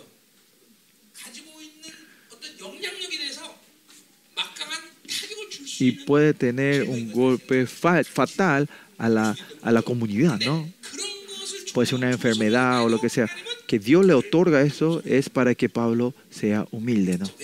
¿Por qué? ¿Por qué Dios le dio esto? Sale la respuesta, ¿no? Va a salir la respuesta para que no me enaltezca sobre, sobremanera, ¿no? Esta eh, enaltecerse, eh, para que no se presuma, para que no se... Esa palabra abofetarse, usa la misma palabra que, que cuando Jesús sufrió, ¿no? Cuando Jesús fue abofetado, ¿no? ¿Por qué la perspectiva, en la perspectiva de Dios es tan importante que Pablo tiene que sufrir así para no sea, no sea enaltecido, ¿no? para que no se engrandezca? ¿Por qué? Porque Pablo, para Dios Pablo no es el método, sino es la meta de él, el propósito de Dios. ¿no? Algunas veces pensamos que el dinero es nuestro propósito. Sí, parece que si Dios nos da unos dones, pensamos que es, es nuestro propósito. No, nuestro propósito de vida es Dios. Es tener un, el propósito es tener una relación de amor profunda y no apartarte de Él y vivir con Él eternamente. Pablo no es una persona que Dios va a una vez utilizarlo y terminarlo, ¿no? Pero si Pablo tenía esto, no podía, no, no, no quería que le pierda a él. Por eso eh, Dios tuvo que darle hasta este aguijón para que Pablo sea una, para que pueda tener una relación eterna con Dios. Por eso ustedes me tiempo meter, aunque no sea un aguijón, que ustedes tengan, si tienen un problema en la vida, ustedes, eso capaz, eh, pues área que tenemos que ver en ese, en ese sentido, también en esta perspectiva, ¿no? La mayoría de nuestros miembros de la iglesia tienen muchos dolores, ¿no? Pero eso sean tribulaciones o dolores, Usted tiene que saber que Dios, el, propósito de Dios son ustedes. La mayoría son métodos. Los demás podemos tirar. Como si fuera que la vida de la Babilonia eh, es el propósito de mi vida. Usted lo toman, eso le da el dolor de cabeza. ¿no? Por eso, como dijimos antes, ¿no? No tomen el yugo con los, con los incrédulos, ¿no? Los no creyentes, ¿no? Siempre tenemos que poder dejar tu esposa es, es tu, tu meta, tu propósito o tu herramienta o un método. No hace falta definirlo así, ¿no? Pero como Dios es mi propósito, en el estado de lo más precioso que es, es mi esposa, ¿no? Eso no podemos dejar. Si, pero si eso es solo una método, una herramienta, podemos cambiar eso, no. Si Dios es mi propósito, Sabemos, sabemos qué es lo más precioso, la familia, la iglesia. Sabemos que estas cosas son lo más valioso y. Por eso Pablo, de así tener su aguijón, esta espina, eh, eh, es porque Pablo, Dios le toma a Pablo como su propósito, su meta. Y Pablo entiende este amor de Dios, ¿no? Por eso, menos usted tiene un poquito de dificultades y dolores, se desaniman y dicen que Dios no existe. ¿no? Pero si nosotros los humanos que tenemos esta carne, cuando se manifiesta un poquito de poder, autoridad, así, podemos enagrandecernos, presumirnos, ser arrogantes, ¿no? Y podemos reconocer esto nosotros siempre y por eso siempre tenemos que pasar la cruz todos los días. Por eso siempre tomar la muerte de Cristo en nuestro cuerpo. Versículo 8. Ya estamos terminando, dice. Todavía falta mucho. Eh, bueno, versículo 8. Respecto a lo cual tres veces he rogado al Señor que me lo quite de mí. No sabemos qué es. Mucha gente dice que es rabia o algo así, o dolores. Pero lo que sí, esta enfermedad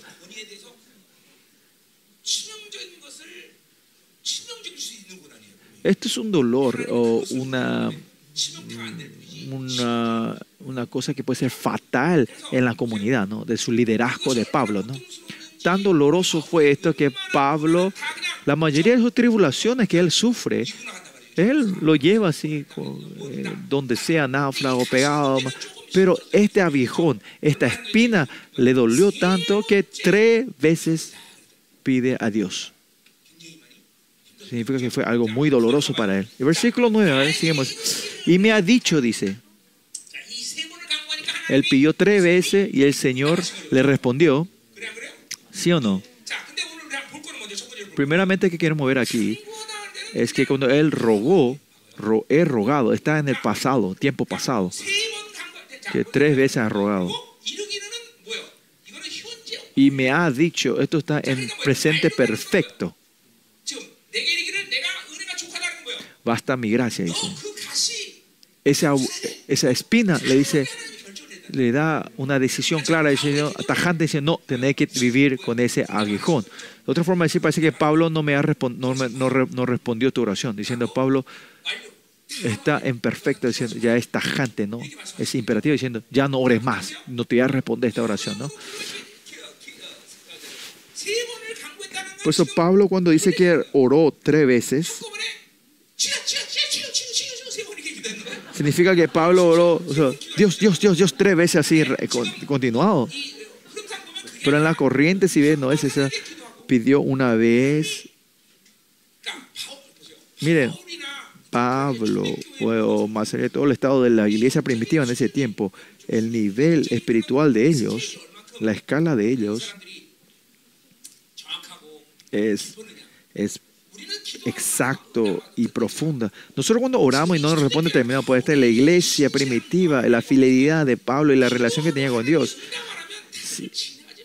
Es un estado que cuando él, oraba y Dios no le respondía, ellos no podían llevar otra, otro evento, no podían seguir o hacer otra cosa. Porque la base de su oración, la base de su vida espiritual era eh, Dios, que oraba y Dios le tenía que responder, ¿no?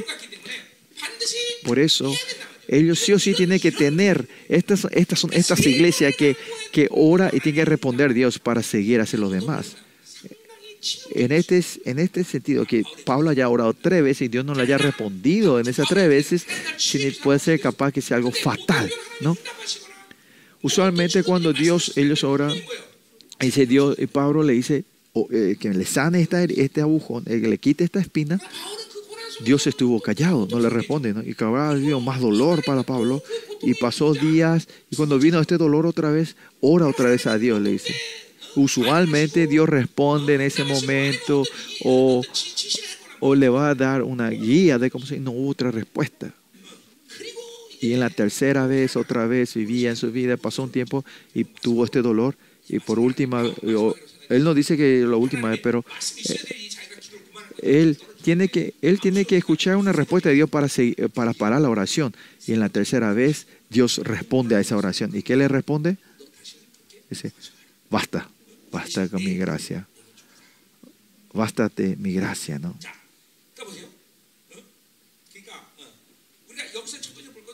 Entonces lo primero que tenemos que ver es esto. Que Pablo hará orado tres veces no es que oró porque no había otra forma, sino que en la relación con Dios. Esta iglesia, la iglesia primitiva, sabían que su oración iba a parar cuando Dios le respondía. Y si, porque y tenían eh, su principio de vida, la relación con Dios, el principio de la relación con Dios era que cuando ellos oraban, Dios tenía que responder. O sea, viendo esto, nosotros tenemos que arrepentirnos mucho, ¿no? Bueno, nosotros tenemos la tendencia de menospreciar mucho la respuesta de Dios. ¿no? Aunque Dios no nos responde, no somos sensibles, vivimos nuestra vida aunque Él no nos responda. ¿no? ¿Por qué? Porque, aunque está, porque estamos en, un tiempo donde si Dios nos responde, yo puedo vivir una vida como eh, buscar la solución en esta vida. ¿no? Pero Pablo, pero si vemos la vida de David, esa, era una persona que si Dios no respondía, él no iba a hacer nada pues la gente que vive de Dios tiene que ser una persona que cuando Dios nos responde, ustedes no pueden hacer, tomar el paso siguiente o hacer las cosas. Usted puede decir, no, Pablo, ese era el tiempo de Pablo y ahora en nuestro tiempo es diferente. No, Dios es eterno, es el mismo Dios de ayer y de hoy y, para siempre, ¿no? Este, nuestra imagen, usted tiene que chequear tu, tu vida de oración. Tenemos esta absolu- este, este, este absoluto Dios, eh, este, este- este- ¿cómo se llama? esta, eh, esta, esta, esta actitud absoluta hacia Dios que Él me tiene que responder. Yo también, esa oración que yo, Dios no me respondió, yo continúo con esa oración. ¿no? ¿Hasta cuándo? Hasta que Dios me responda o Dios me diga que pare, ¿no?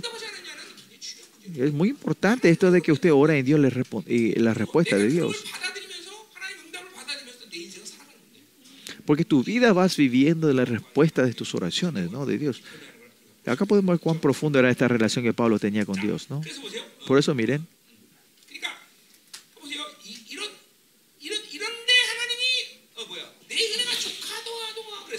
Pero Dios le dice es mi gracia basta. Que más que suficiente su gracia, que ya no, ya no le va a responder y no hace falta más que ore, ¿no? Por eso es lo que sí. Dios dice que no ore más, pero que diga que si mi, mi, mi gracia, eh, mi eh, te basta con mi gracia. ¿Qué quiere decir esto? ¿Qué? Pablo, con, en la vida de Pablo tuvo mucho sufrimiento y dolores. Para Pablo, él fue digiriendo esto con la relación con Dios en la muerte de Cristo, pero este, esta espina en sí no podía aguantar aunque llevaba la cruz de Cristo. ¿no? Esto es claro el dolor de Pablo, ¿no? por eso ora tres veces. ¿no? En todo esto, Pablo, cuando, cuando Dios le dice que su gracia basta, Pablo, ¿qué está, qué está recibiendo? Ahí viene, viene, viene la respuesta del por qué su gracia basta, ¿no? Con esta respuesta, Pablo tiene una relación fiel con Dios, ¿no? Es una espina en mi vida, pero Dios me va a empezar a dar la gracia para llevar esta espina, ¿no? La, la, respuesta, la respuesta a la oración de Pablo es que deje de orar, que basta de orar esto, pero Pablo entiende que ahora Dios le va a dar la gracia de poder llevar esta espina en su vida, ¿no? Y en esta relación él va cre, cre, creando o acumulando o va creciendo en la fidelidad con Dios, ¿no? En la intimidad con Dios. Que, que en toda mi debilidad, en mi dolor, Dios me va a dar la gracia para sobrepasar. Ahí va a ponerte una relación fiel con Dios, ¿no? Una confianza. Ustedes no se olviden, Dios no es un ídolo, es un Dios viviente, es una persona. ¿Qué quiere decir que es una persona? Que entre las relaciones entre hombres van creando confianza y amor. Lo mismo es con Dios. Por eso miren, ¿por qué hay que resolver tus dolores y tus heridas dentro de ti? Porque estas heridas ah, tiene que ver que estas heridas hace que no podamos, no podemos recibir el amor y la grandeza y la intimidad y la confianza a Dios. Por eso tenemos que resolver esas heridas. Hasta ahora también, en toda la gracia que nos dio a nosotros, estas tribulaciones podía aguantar y ganar. Pero esta eh, haya la espina para llevar a la victoria. Necesitamos una gracia especial. Dios dice que no le va a responder a esa oración, pero dice que le va a dar una gracia especial. Usted también, miren, eh, la tribulación, debilidades, eh, todas las eh, vidas de ustedes. Dios le va a dar la, siempre, usted tiene que creer que Dios le va a dar una gracia que sobrepasa, que sea más que va, eh, enough, que sea bastante para ustedes puedan vivir esta vida victoriosamente, sobrepasar. Pero ¿por qué no podemos creer? Porque vivimos en la Babilonia, en la carne. Y por eso ahora dice que Dios sabe, Pablo puede decir, ah, tu gracia basta. Ahora me va a dar la gracia sobre pasar esta espina. Como dije hace rato también, cuando recibimos el problema y debilidad en nuestra vida, el, el, propósito es resolver eso. Porque al final, si usted, Dios se transforma en un método, una herramienta para nosotros, Dios, Dios se transforma en una herramienta para resolver ese problema. Eso, eso es algo temeroso. Cuando usted no tiene dinero, no es que Dios te viene a resolver dinero. Ese no es el propósito, sino es que en la relación con Dios te hace poder dar el, poder de vivir en ese estado, ¿no? En la, eh, Watchman E dice esto, ¿no? Que cuando él va en un barco, él tenía que pasar, ese barco tenía que pasar esa, esa piedra grande que está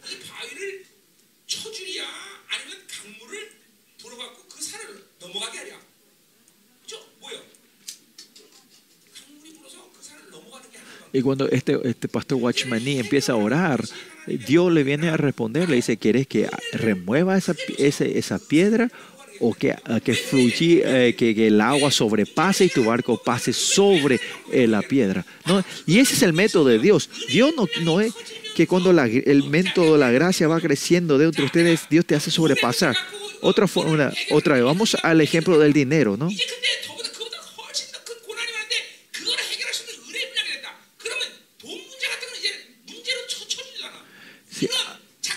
si la, gracia de Dios va creciendo, el punto es hacer crecer el monto de la gracia de tu vida para sobrepasar esos problemas, ¿no? Porque al final esos problemas no son problemas. Cuando, en ese, cuando vas eh, como era, creciendo en la relación con Dios, vos vas creciendo en la intimidad y el amor de Dios. Y al final, ¿qué significa esto? Que Dios te hace que, que puedas tener todas las condiciones para ser el heredero del reino de Dios. Y Dios te puede resolver todos tus problemas. Sí, viendo pasado mis 32 años de mi vida cristiana, creo que ninguna vez Dios vino a resolver mis problemas instantáneamente, inmediatamente. Siempre Dios me dice, yo te voy a hacer, yo te voy a responder. Pero ninguna vez hizo. Pero, pero cuando pasó el tiempo, mira atrás, fue todo resuelto, ¿no? No es que Dios resolvió, sino que mi fe mi escala de la fe fue creciendo y voy teniendo una, un- una confianza mayor hacia Dios. Ahora esos problemas ya no, yo lo tomo, yo no lo tomo más eso como problema. Entonces Dios ya no lo pone como problema en mi vida. Y esta es la imagen de vivir con Dios, ¿me entienden? No? Esta es, esta es el método de vivir con Dios, ¿no? Y en, este, en esta espina que tenía Pablo, tenía el, ma- el mayor dolor y problema en su vida. Ese problema, Dios le dio la gracia de sobrepasar esto. Ahora ya los otros problemas ya no son más problemas, ¿no? Usted viviendo con Dios, tomando un paso a paso con Él, todas las cosas reales en tu vida, y debilidades que parecían problemas, y usted si resolvieron al principio la gracia, la mayoría ahora estarían en un tiempo que nada sería problema. Pero ¿por qué todavía tienen problemas? Es porque ustedes no pudieron eh, crear esta confianza con Dios esta relación de confianza con Dios. ¿no?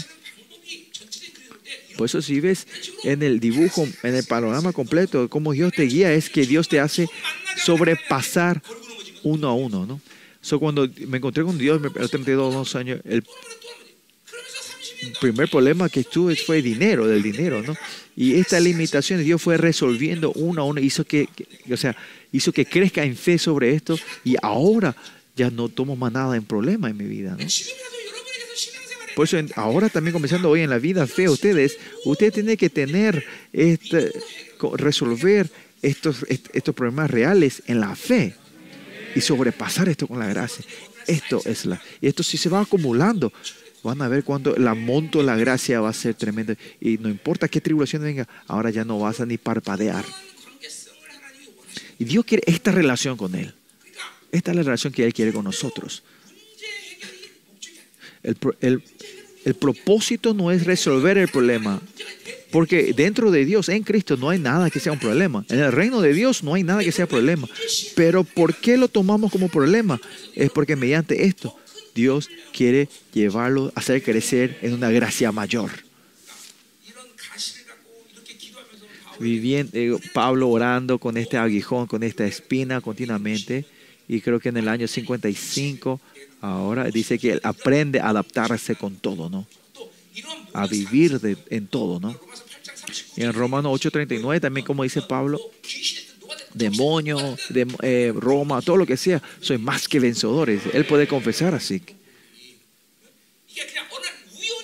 No es que te ocurre de una vez, sino que viviendo en la gracia, continuamente en la relación con Dios, empieza a tener esta, eh, esta confianza, ¿no? Eh, no importa qué dolor, qué, qué dificultad venga, esta fe de que Dios iba a hacer, no no, no, se mueve, no, no, no pierda esta fe. Esté en la cárcel, en el punto de la muerte, tenga dinero, a alguien le molesta o no. Que Dios va a hacer. La voluntad de Dios, la bondad de Dios, Él nunca empieza a dudar. Él no dudó de eso, no duda de eso. Eh, con esto, estas relaciones que hace, que forma, la fórmula es que en la debilidad me fortalezco, ¿no? Que en la debilidad, cuando, cuando usted piensa en una persona, ah, esa persona no tiene dinero, usted tiene, tu, tu, pensamiento tiene que ser, tu pensamiento tiene que ser, no, ah, esta persona no tiene dinero, instantáneamente, ah, ¿qué Dios le va a dar? ¿Cómo Dios le va a, le va a abastecer? Eso tiene que ser, ¿no? Si tu, tu, tu mujer te si tu mujer viene a, regañarte o molestarte, instantáneamente tu pensamiento tiene que ser, ah, qué amor Dios me va a derramar. Por eso, en cada, en cada momento en tu vida, en cada tribulación que hay en tu vida, usted tiene que, tu, tu primer pensamiento, tu razonamiento tiene que ser, ¿cuál es la bendición? ¿Cuál va a ser la victoria que Dios te va a dar a ti? ¿no? Cuando nosotros no reaccionamos a la carne, sino a la vida de Dios, como dijimos ayer, en la gracia de Dios, en la confianza de Dios, eh, eh, va a ir creciendo en el amor, en la confianza y en la fe, de, en la gracia de Él, ¿no? Y más, eh, ahora podemos llevar, cerrar la revancha a la victoria, ¿no? Podemos cambiar el partido, ¿no? ¿Y qué hace Dios vernos en nuestra debilidad? Es ver la victoria. Eso puede manifestarse en tribulación, o puede verse en prosperidad, o en victoria, pero para nosotros que transforma todo esto es victoria, victoria final. Nuestra conclusión siempre es victoria. El proceso puede ser diferente, pero siempre es victoria. En el momento que la carne muere, en el momento que tomemos la cruz, la muerte de Cristo es victoria. Porque la resurrección es victoria, ¿no? Si usted tiene la fe hacia Dios y tiene la confianza en Dios, significa es, es victoria. En 1 Juan 5 dice, ¿Qué es, el, ¿Qué es el que te hace ganar este mundo? Es fe. Tener la fe es victoria en sí. Este mecanismo se mueve dentro de ustedes. Esto es algo importante y tremendo, ¿no? Pablo fue creando esta vida, ¿no? En la vida de ustedes, Dios va llevando esta vida entre ustedes de esta manera, ¿no?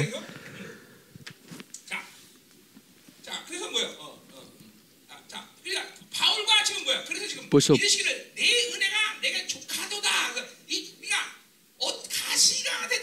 sea, sea espina, sea lo que sea, yo te voy a dar la, te va a llenar la gracia para que sea bastante, una gracia más que bastante para que vos puedas sobrepasar eso. Esto no es un proceso de entrenamiento, sino esto se va a ir formando en una relación personal con él, ¿no? No es que Dios le dice cuando pasa tres años, tres años, cinco años vas a poder. No, no es un proceso, un entrenamiento, sino que porque tiene una relación personal con Dios. Ahora Dios le dice, aunque sea esta espina, ya le va a dar la gracia para sobrepasar esto, ¿no? Para poder llevar esto. En tu vida piense cuál es el dolor mayor. Si Dios le da la gracia de sobrepasar este dolor mayor en tu vida, entonces no hay cosa en la vida que sea doloroso en tu vida, ¿no? Dios te quiere llevar hasta ese punto. Ahí es el, estado de la glorificación. Entonces tenemos que pasar este estado para entrar a la glorificación. Amén.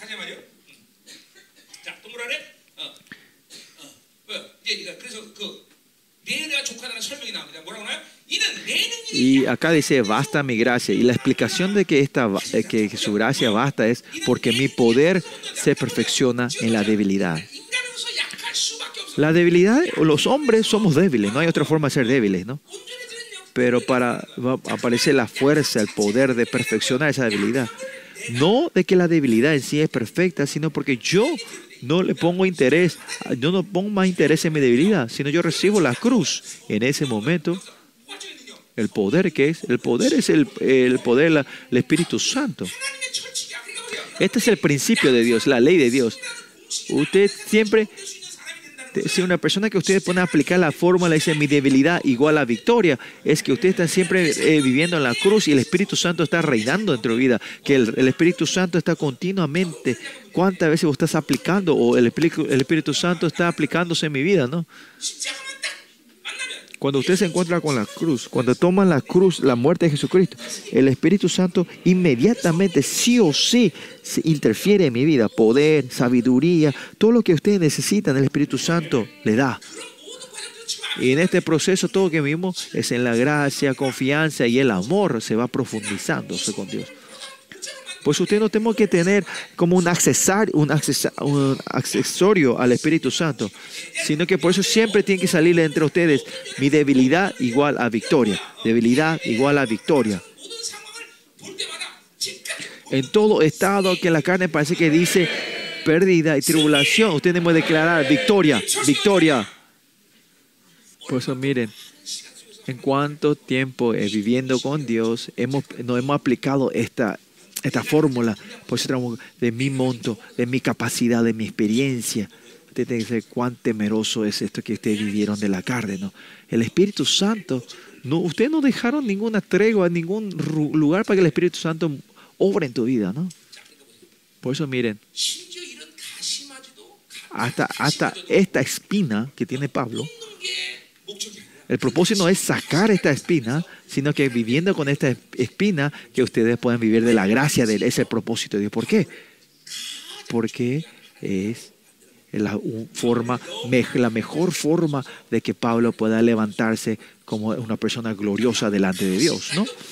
Hasta la, esta espina no le quita. Miren, si no viven esta vida ustedes, hay que sacar eh, si nos viven esta clase de vida, claro, sacar la espina y resolver es, normal. Pero ¿cuál es el peligro de esto?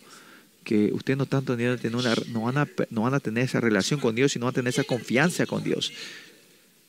Ustedes lo que tienen el propósito de resolver el problema es el caso de esa gente es esto, ¿no?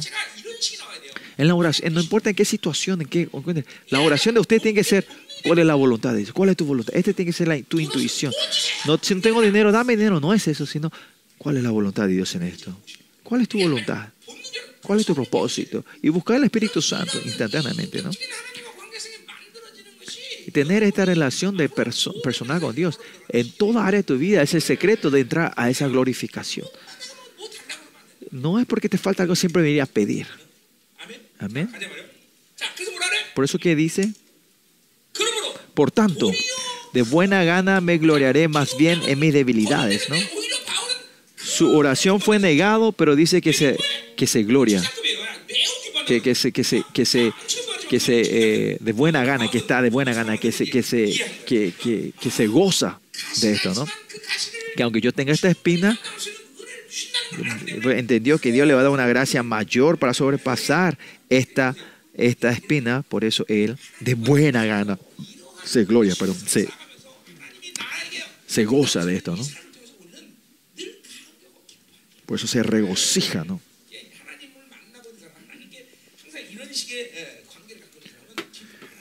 Pues la gente que tiene esta relación con Dios no hay forma de que no se regocije, no se alegren, ¿no? Usted tiene que saber, la gracia no es resolver el, problema. No es que Dios no resuelve tu problema. Si son tan débiles que Dios que, no hay otra forma, o si no se van a romper, se van a quebrar, Dios tiene que resolverla y resuelve, ¿no? Pero ese no es el propósito de Dios. Si no tiene dinero y Dios le da, es dar gracias, pero ese no es la verdadera recompensa que Dios le quiere dar. La recompensa verdadera es en la relación, en la confianza y en el amor que Él te queda. Que cuando yo oro, sea cuando sea, hay una persona que responde a mí Ustedes van a tener, imaginen la confianza, con, con la confianza que van a vivir ustedes. Si no tiene dinero, Dios, hace vos. Por eso, si alguien te molesta, Dios, mira, tener esta relación con Dios es lo mejor, ¿no? Esto, este es el propósito que Dios quiere tener con ustedes, ¿no?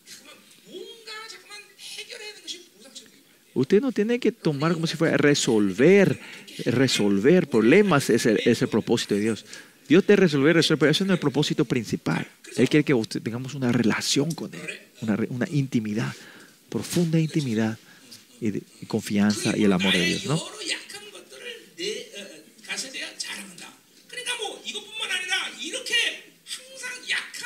Por eso, eh, porque esa es esta fórmula que mi debilidad es igual a victoria, por eso cada vez que viene eso, él se va a, esa, a ese gozo de victoria, ¿no? Esto se tiene que formar dentro de. Una vez más, cuando si no tienen dinero, ¿qué es? ¿Qué, no, no es preocupación, sino que, ay, qué bendición lo que Dios me quiere traer. Esta fórmula tiene que estar entre ustedes. ¿no? Si a alguien le molesta, qué amor grande Dios me quiere dar. Esto tiene que ser entre ustedes, esta fórmula. Si tus, tus hijos si tus hijos son espinas, tienen que decir cómo Dios quiere usar a ellos grandemente. ¿no? Esto no es un pensamiento positivo, sino declaración de fe. Esta proclamación de fe hace que lleve a, formar cosas de fe. ¿no? Esto no es para que ustedes se sientan bien, sino que mi proclamación de fe, que nosotros podemos declarar victoria en nuestra oscuridad, ¿es por qué? Es por el Dios, el poder de la autoridad del Creador. Dios es la fe de ustedes que Dios le dio, ¿no? Esto no es algo pequeño. Cuando esta vida se va acumulando ustedes, imagínense cómo, va a cambiar la vida a ustedes dentro de 10, 20 años, ¿no? No traten de ver de que se va a resolver en un corto tiempo, sino en qué dirección, en qué corriente van a ir. Esto es importante. En ese sentido, la vida no es corta. Dios le está llevando a la mejor gloria, ¿no? Y continúa diciendo, para que repose sobre mí el poder de Cristo, ¿no? Que Dios no le haya sacado esta espina y ha dejado. Y la razón que continuamente esté esta espina es para que el poder de Cristo repose sobre él, ¿no? Reposar, esto viene la palabra Shekaina. Vive. Eso, Pablo la gloria, la presencia, el poder, autoridad, eh, riqueza, abundancia de la gloria para que se mantenga la vida de Pablo. Eh, mediante esa espina Dios le da una gracia mayor para que se pueda mantener esto delante de él. Y cuando dice el poder de Cristo se puede entender mucho, eso es gloria, toda su autoridad, su sabiduría, en todo esto, en Pablo siempre se mantiene, ¿no? en su vida interior. No es la presencia exterior, sino interior. ¿Qué pasa? Por eso siempre puedes sacar y utilizar. No es una vida solo que vive en la presencia exterior, sino en la interna, poder, autoridad, la sangre está que está siempre dentro de pues se puede sacar y utilizar cuando quiera. Esto es tremendo, ¿no? Y esta tiene que ser nuestra vida, esta es la vida de ustedes, no solo de Pablo, sino el mismo Espíritu Santo está dentro de nosotros, somos seres de nuevo pacto, somos seres eternos, vivir así es algo normal. Tiene que vivir en esta relación, no es difícil, es fácil. La fórmula es mi muerte, la muerte de Cristo es mi muerte. Es parar y creer la palabra. Ah, yo fui crucificado con Cristo. En todo evento de tu vida, si ustedes aplican esto, instantáneamente el Espíritu Santo se, puede, eh, interfiere, ¿no? El Espíritu Santo interfiere, ¿no? Y ahí vas profundizando, profundizándote en su amor, en su intimidad, en la confianza y en la relación con Él, ¿no? Por eso que dice. Por eso, miren, Pablo. Pablo sabe, Dios sabe. ¿Cuál es la relación entre unos? Es el propósito la relación. Para Pablo, Dios es su propósito, eh, pues, su, propósito, su meta es, es, Dios y para Dios su meta es Pablo, ¿no? Por eso dice, mi gloria es tu gloria y tu gloria es mi gloria. ¿Y nosotros qué, qué tenemos que hacer? Tu gloria es mía y mi gloria es mía, ¿no? No, no tiene que ser así. De una relación que podemos compartir la gloria. Escuchen bien. No es que procuren, no estoy diciendo que procuren, sino en la fórmula de la gracia que Dios aplíquelo eso a su vida. ¿Cuál es el secreto de hacer bien la matemática? Es aplicar bien la fórmula, ¿no? Es lo mismo. Esta es la fórmula que Dios le ha dado. La gente que tiene esta fórmula, ¿qué es? Debilidad y cuál? Victoria victoria, fortal, fuerza, ¿no? Mi débil, mi fuerte, ¿no? Siempre se aplica esto, ¿no? Usted tiene una persona que siempre puede aplicar esta fórmula, esta fórmula, ¿no? Se puede hablar muchas formas de que el Espíritu Santo está dentro de mí. Es que el Espíritu Santo es que te puede hacer llevar. Solo el Espíritu Santo tiene que mover. La vida de Cristo se tiene que mover dentro de ustedes. Así de simple, ¿no? Vamos a decir los unos a los otros. Vivamos así. Vivamos así. Fórmula, esta fórmula, memoricen de esta fórmula ustedes.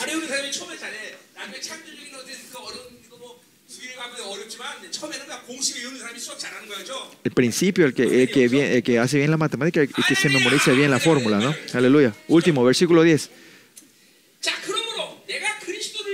Por lo cual, por amor a Cristo me gozo en las debilidades, afrentas, necesidades, en persecuciones, en angustia. Por eso miren, debilidades es algo bueno o malo en la Babilonia. En Babilonia dice que los fuertes, fuertes son los que, bueno, ¿no? Porque son la vida de las bestias, ¿no? Pero acá dice debilidades, recibir poder en Babilonia es bueno, ¿no? Afrentas, necesidades. No, no te gusta ser pobre, ¿no? Necesidades, ¿no? Persecuciones. Eso, esto te pone nervioso, ¿no? Pues, angustias. Es similar a, a, necesidad, ¿no? En, la, en el mundo de la Babilonia, todo esto es algo negativo y tu vida no va a prosperar, ¿no? Pero Pablo es sadístico, ¿no? A se goza en esto, ¿no? Masoquista se puede ser. ¿Por qué? Porque debilidad igual a victoria. ¿Saben el mecanismo? No vimos. Pero esto tiene que ser la fe de ustedes. No se tiene que desanimar. No se desanimen.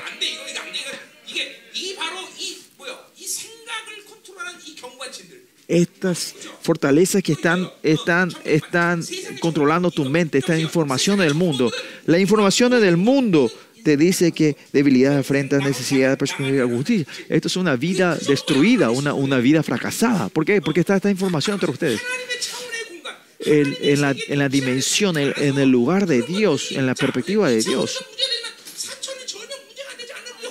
Usted sabe muchísimas cosas. En la segunda dimensión, si bien en, en, en, en, 2D, en segunda dimensión, es muchos problemas, pero en la tercera dimensión eso no es problema. Lo mismo, estas cosas que vivimos en, nuestra, en este mundo parece que son muy difíciles, imposibles de resolver. Si vivas en, la, la dimensión de Dios, no es nada. Por eso, memorícense esta, esta ecuación. Ecuación, ¿no? ¿Eh? Debilidad igual a victoria. Debilidad igual a victoria, ¿no? Aleluya. Esto es fe. Y esto son declaraciones de, fe, ¿no? Siempre cuando sea cuando viene, eh, primeramente hay que declarar victoria y pisar, ¿no? Ah, llegaste, victoria. Y porque sabemos eso, eh, pueden tomar la cruz, la muerte de Cristo, ¿no? la cruz siempre se acerca.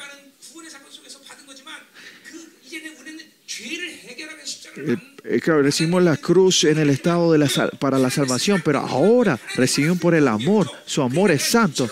Por eso no reaccionar en la carne es lo que Dios quiere en nosotros. Instantáneamente tomar, vestirnos de la muerte de Cristo.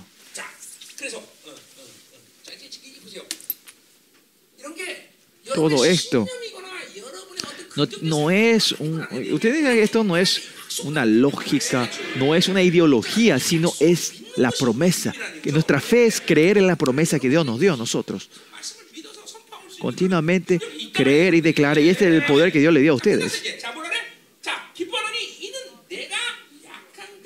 Porque cuando soy débil, entonces soy fuerte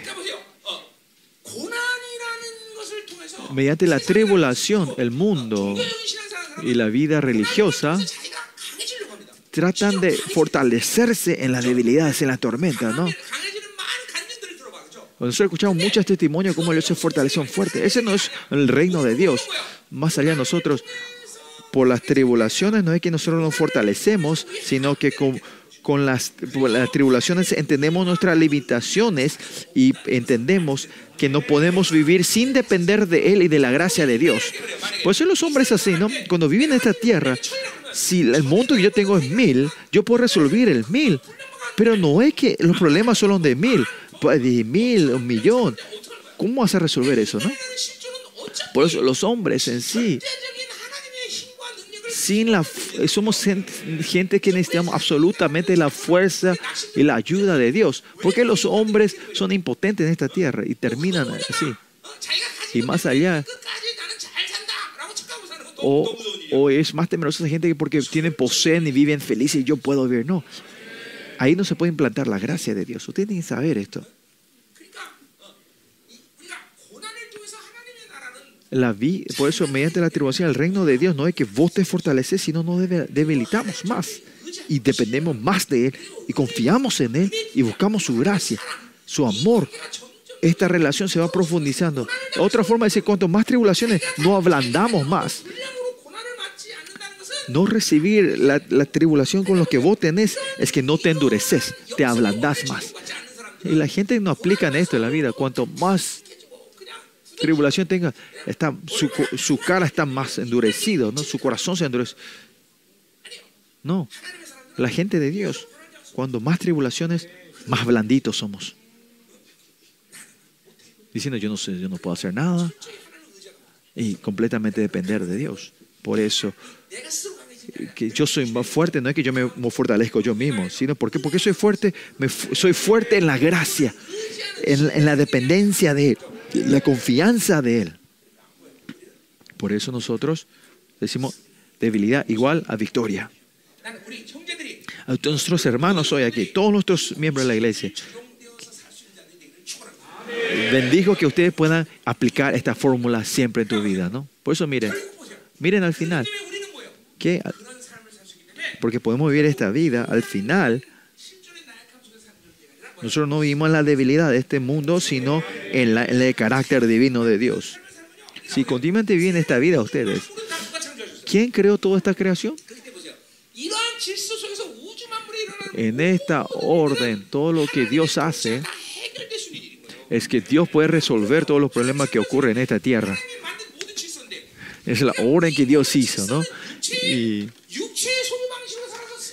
no es que poder resolver del físico, sino de la fe poder resolver todo esto, ¿no? Y Dios le está vendiendo esto a ustedes, ¿no? En la victoria no es porque no tenés dinero, Dios le da dinero, sino la victoria es que el Dios que tiene todo empieza a interferir en esa situación, ¿no? En toda esta debilidad. Es la fórmula de, de, hacer que Dios interfiera, que el Espíritu interfiera dentro de vida, ¿no? Y ahí, ahí yo puedo ser participante del carácter divino de Dios. ¿no? Esta es la fórmula. Y no hay nada que no pueda resolver en esta creación. Hasta el sol puede parar. Si es necesario, el mar puede, puedes parar, ¿no? Porque Él creó toda esta creación. En esa orden, todo es posible dentro de Él. Si no podemos comer no hay comida, no va a dar maná.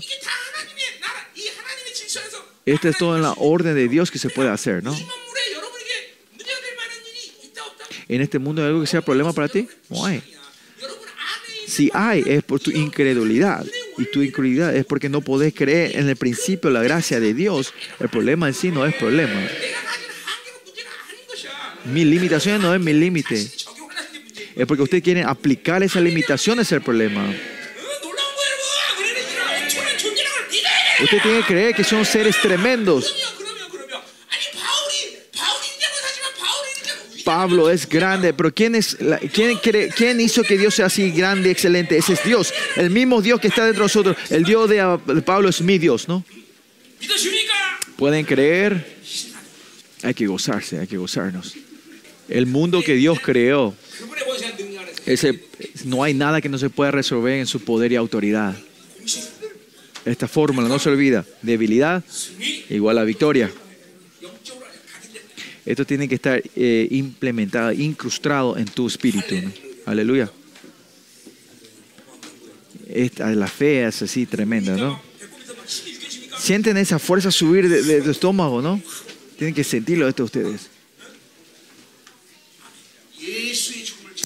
Que hay que tomemos la muerte de Cristo. Usted lo que tiene que invertir es, es matar tu, que dice como era, eh, tu, ser apurados, ¿no? Si hace eso, podemos llevar la muerte de Cristo, ¿no? Y, y si cuando estos, estas repeticiones va creciendo entre ustedes, van a empezar a entender la voluntad de Dios correctamente y más allá, aunque no sepan, si esperan, paran, si yo no reacciono a mi carne, Dios claramente va a ir resolviendo eso. Y eso viene de la confianza, en la, esa área de creer en la gracia. Pero este es el principio, ¿no? De 10 veces, ustedes no tienen que reaccionar 9 veces al día, ¿no? Ahora, esto y cambiar este número, esta estrategia. Hoy no dije esto, no, todo esto es reacción del nuevo hombre. El nuevo hombre es completa victoria, ¿no? Y este nuevo hombre tiene que reinar tus debilidades, ¿no? No es que somos sadistas, ¿no? Que, que masoquistas, ¿no? Que, que, que, buscamos, que buscamos debilidades, afrentas, necesidades, persecución, angustia. ¿Por qué? porque cuando soy débil, soy fuerte, ¿no? Entonces soy fuerte. Hoy, para el Señor, hemos compartido algo muy importante de la victoria, ¿no? Por eso en la iglesia de Yolván, hoy, que hoy queremos recibir esta fórmula de, de victoria, Señor. En toda la creación que tú hiciste, ¿qué puede pararnos a nosotros? ¿Quién nos puede hacer desmayar? ¿Qué puede hacer que seamos impotentes? No hay nada. Eso es que es, es porque no recibimos, aceptamos a este Dios, eso ocurre, esta debilidad. ¿no? Ahora, Señor, es más, Señor, eh, que esta fórmula de gloria podamos aplicarnos en nuestras vidas y crecer en tu gracia, en la confianza y tener una relación en la profundidad de tu amor, como Pablo diciendo, tú eres mi propósito. Y, yo puedo decir que a Dios, tú eres mi propósito de mi vida. Que cada uno pueda hacer eso, siervo. Bendícelo, Señor esta Babilonia que no es nada, esta Babilonia que destruye en una hora, Señor. No perdamos nuestro gastar nuestra energía, ponerle significado, nuestra fuerza en ese lugar, Señor. Ahora es más, Señor, como Isaías 54, 11 dice, Señor, ustedes salgan de la Babilonia, no toquen cosas corruptas.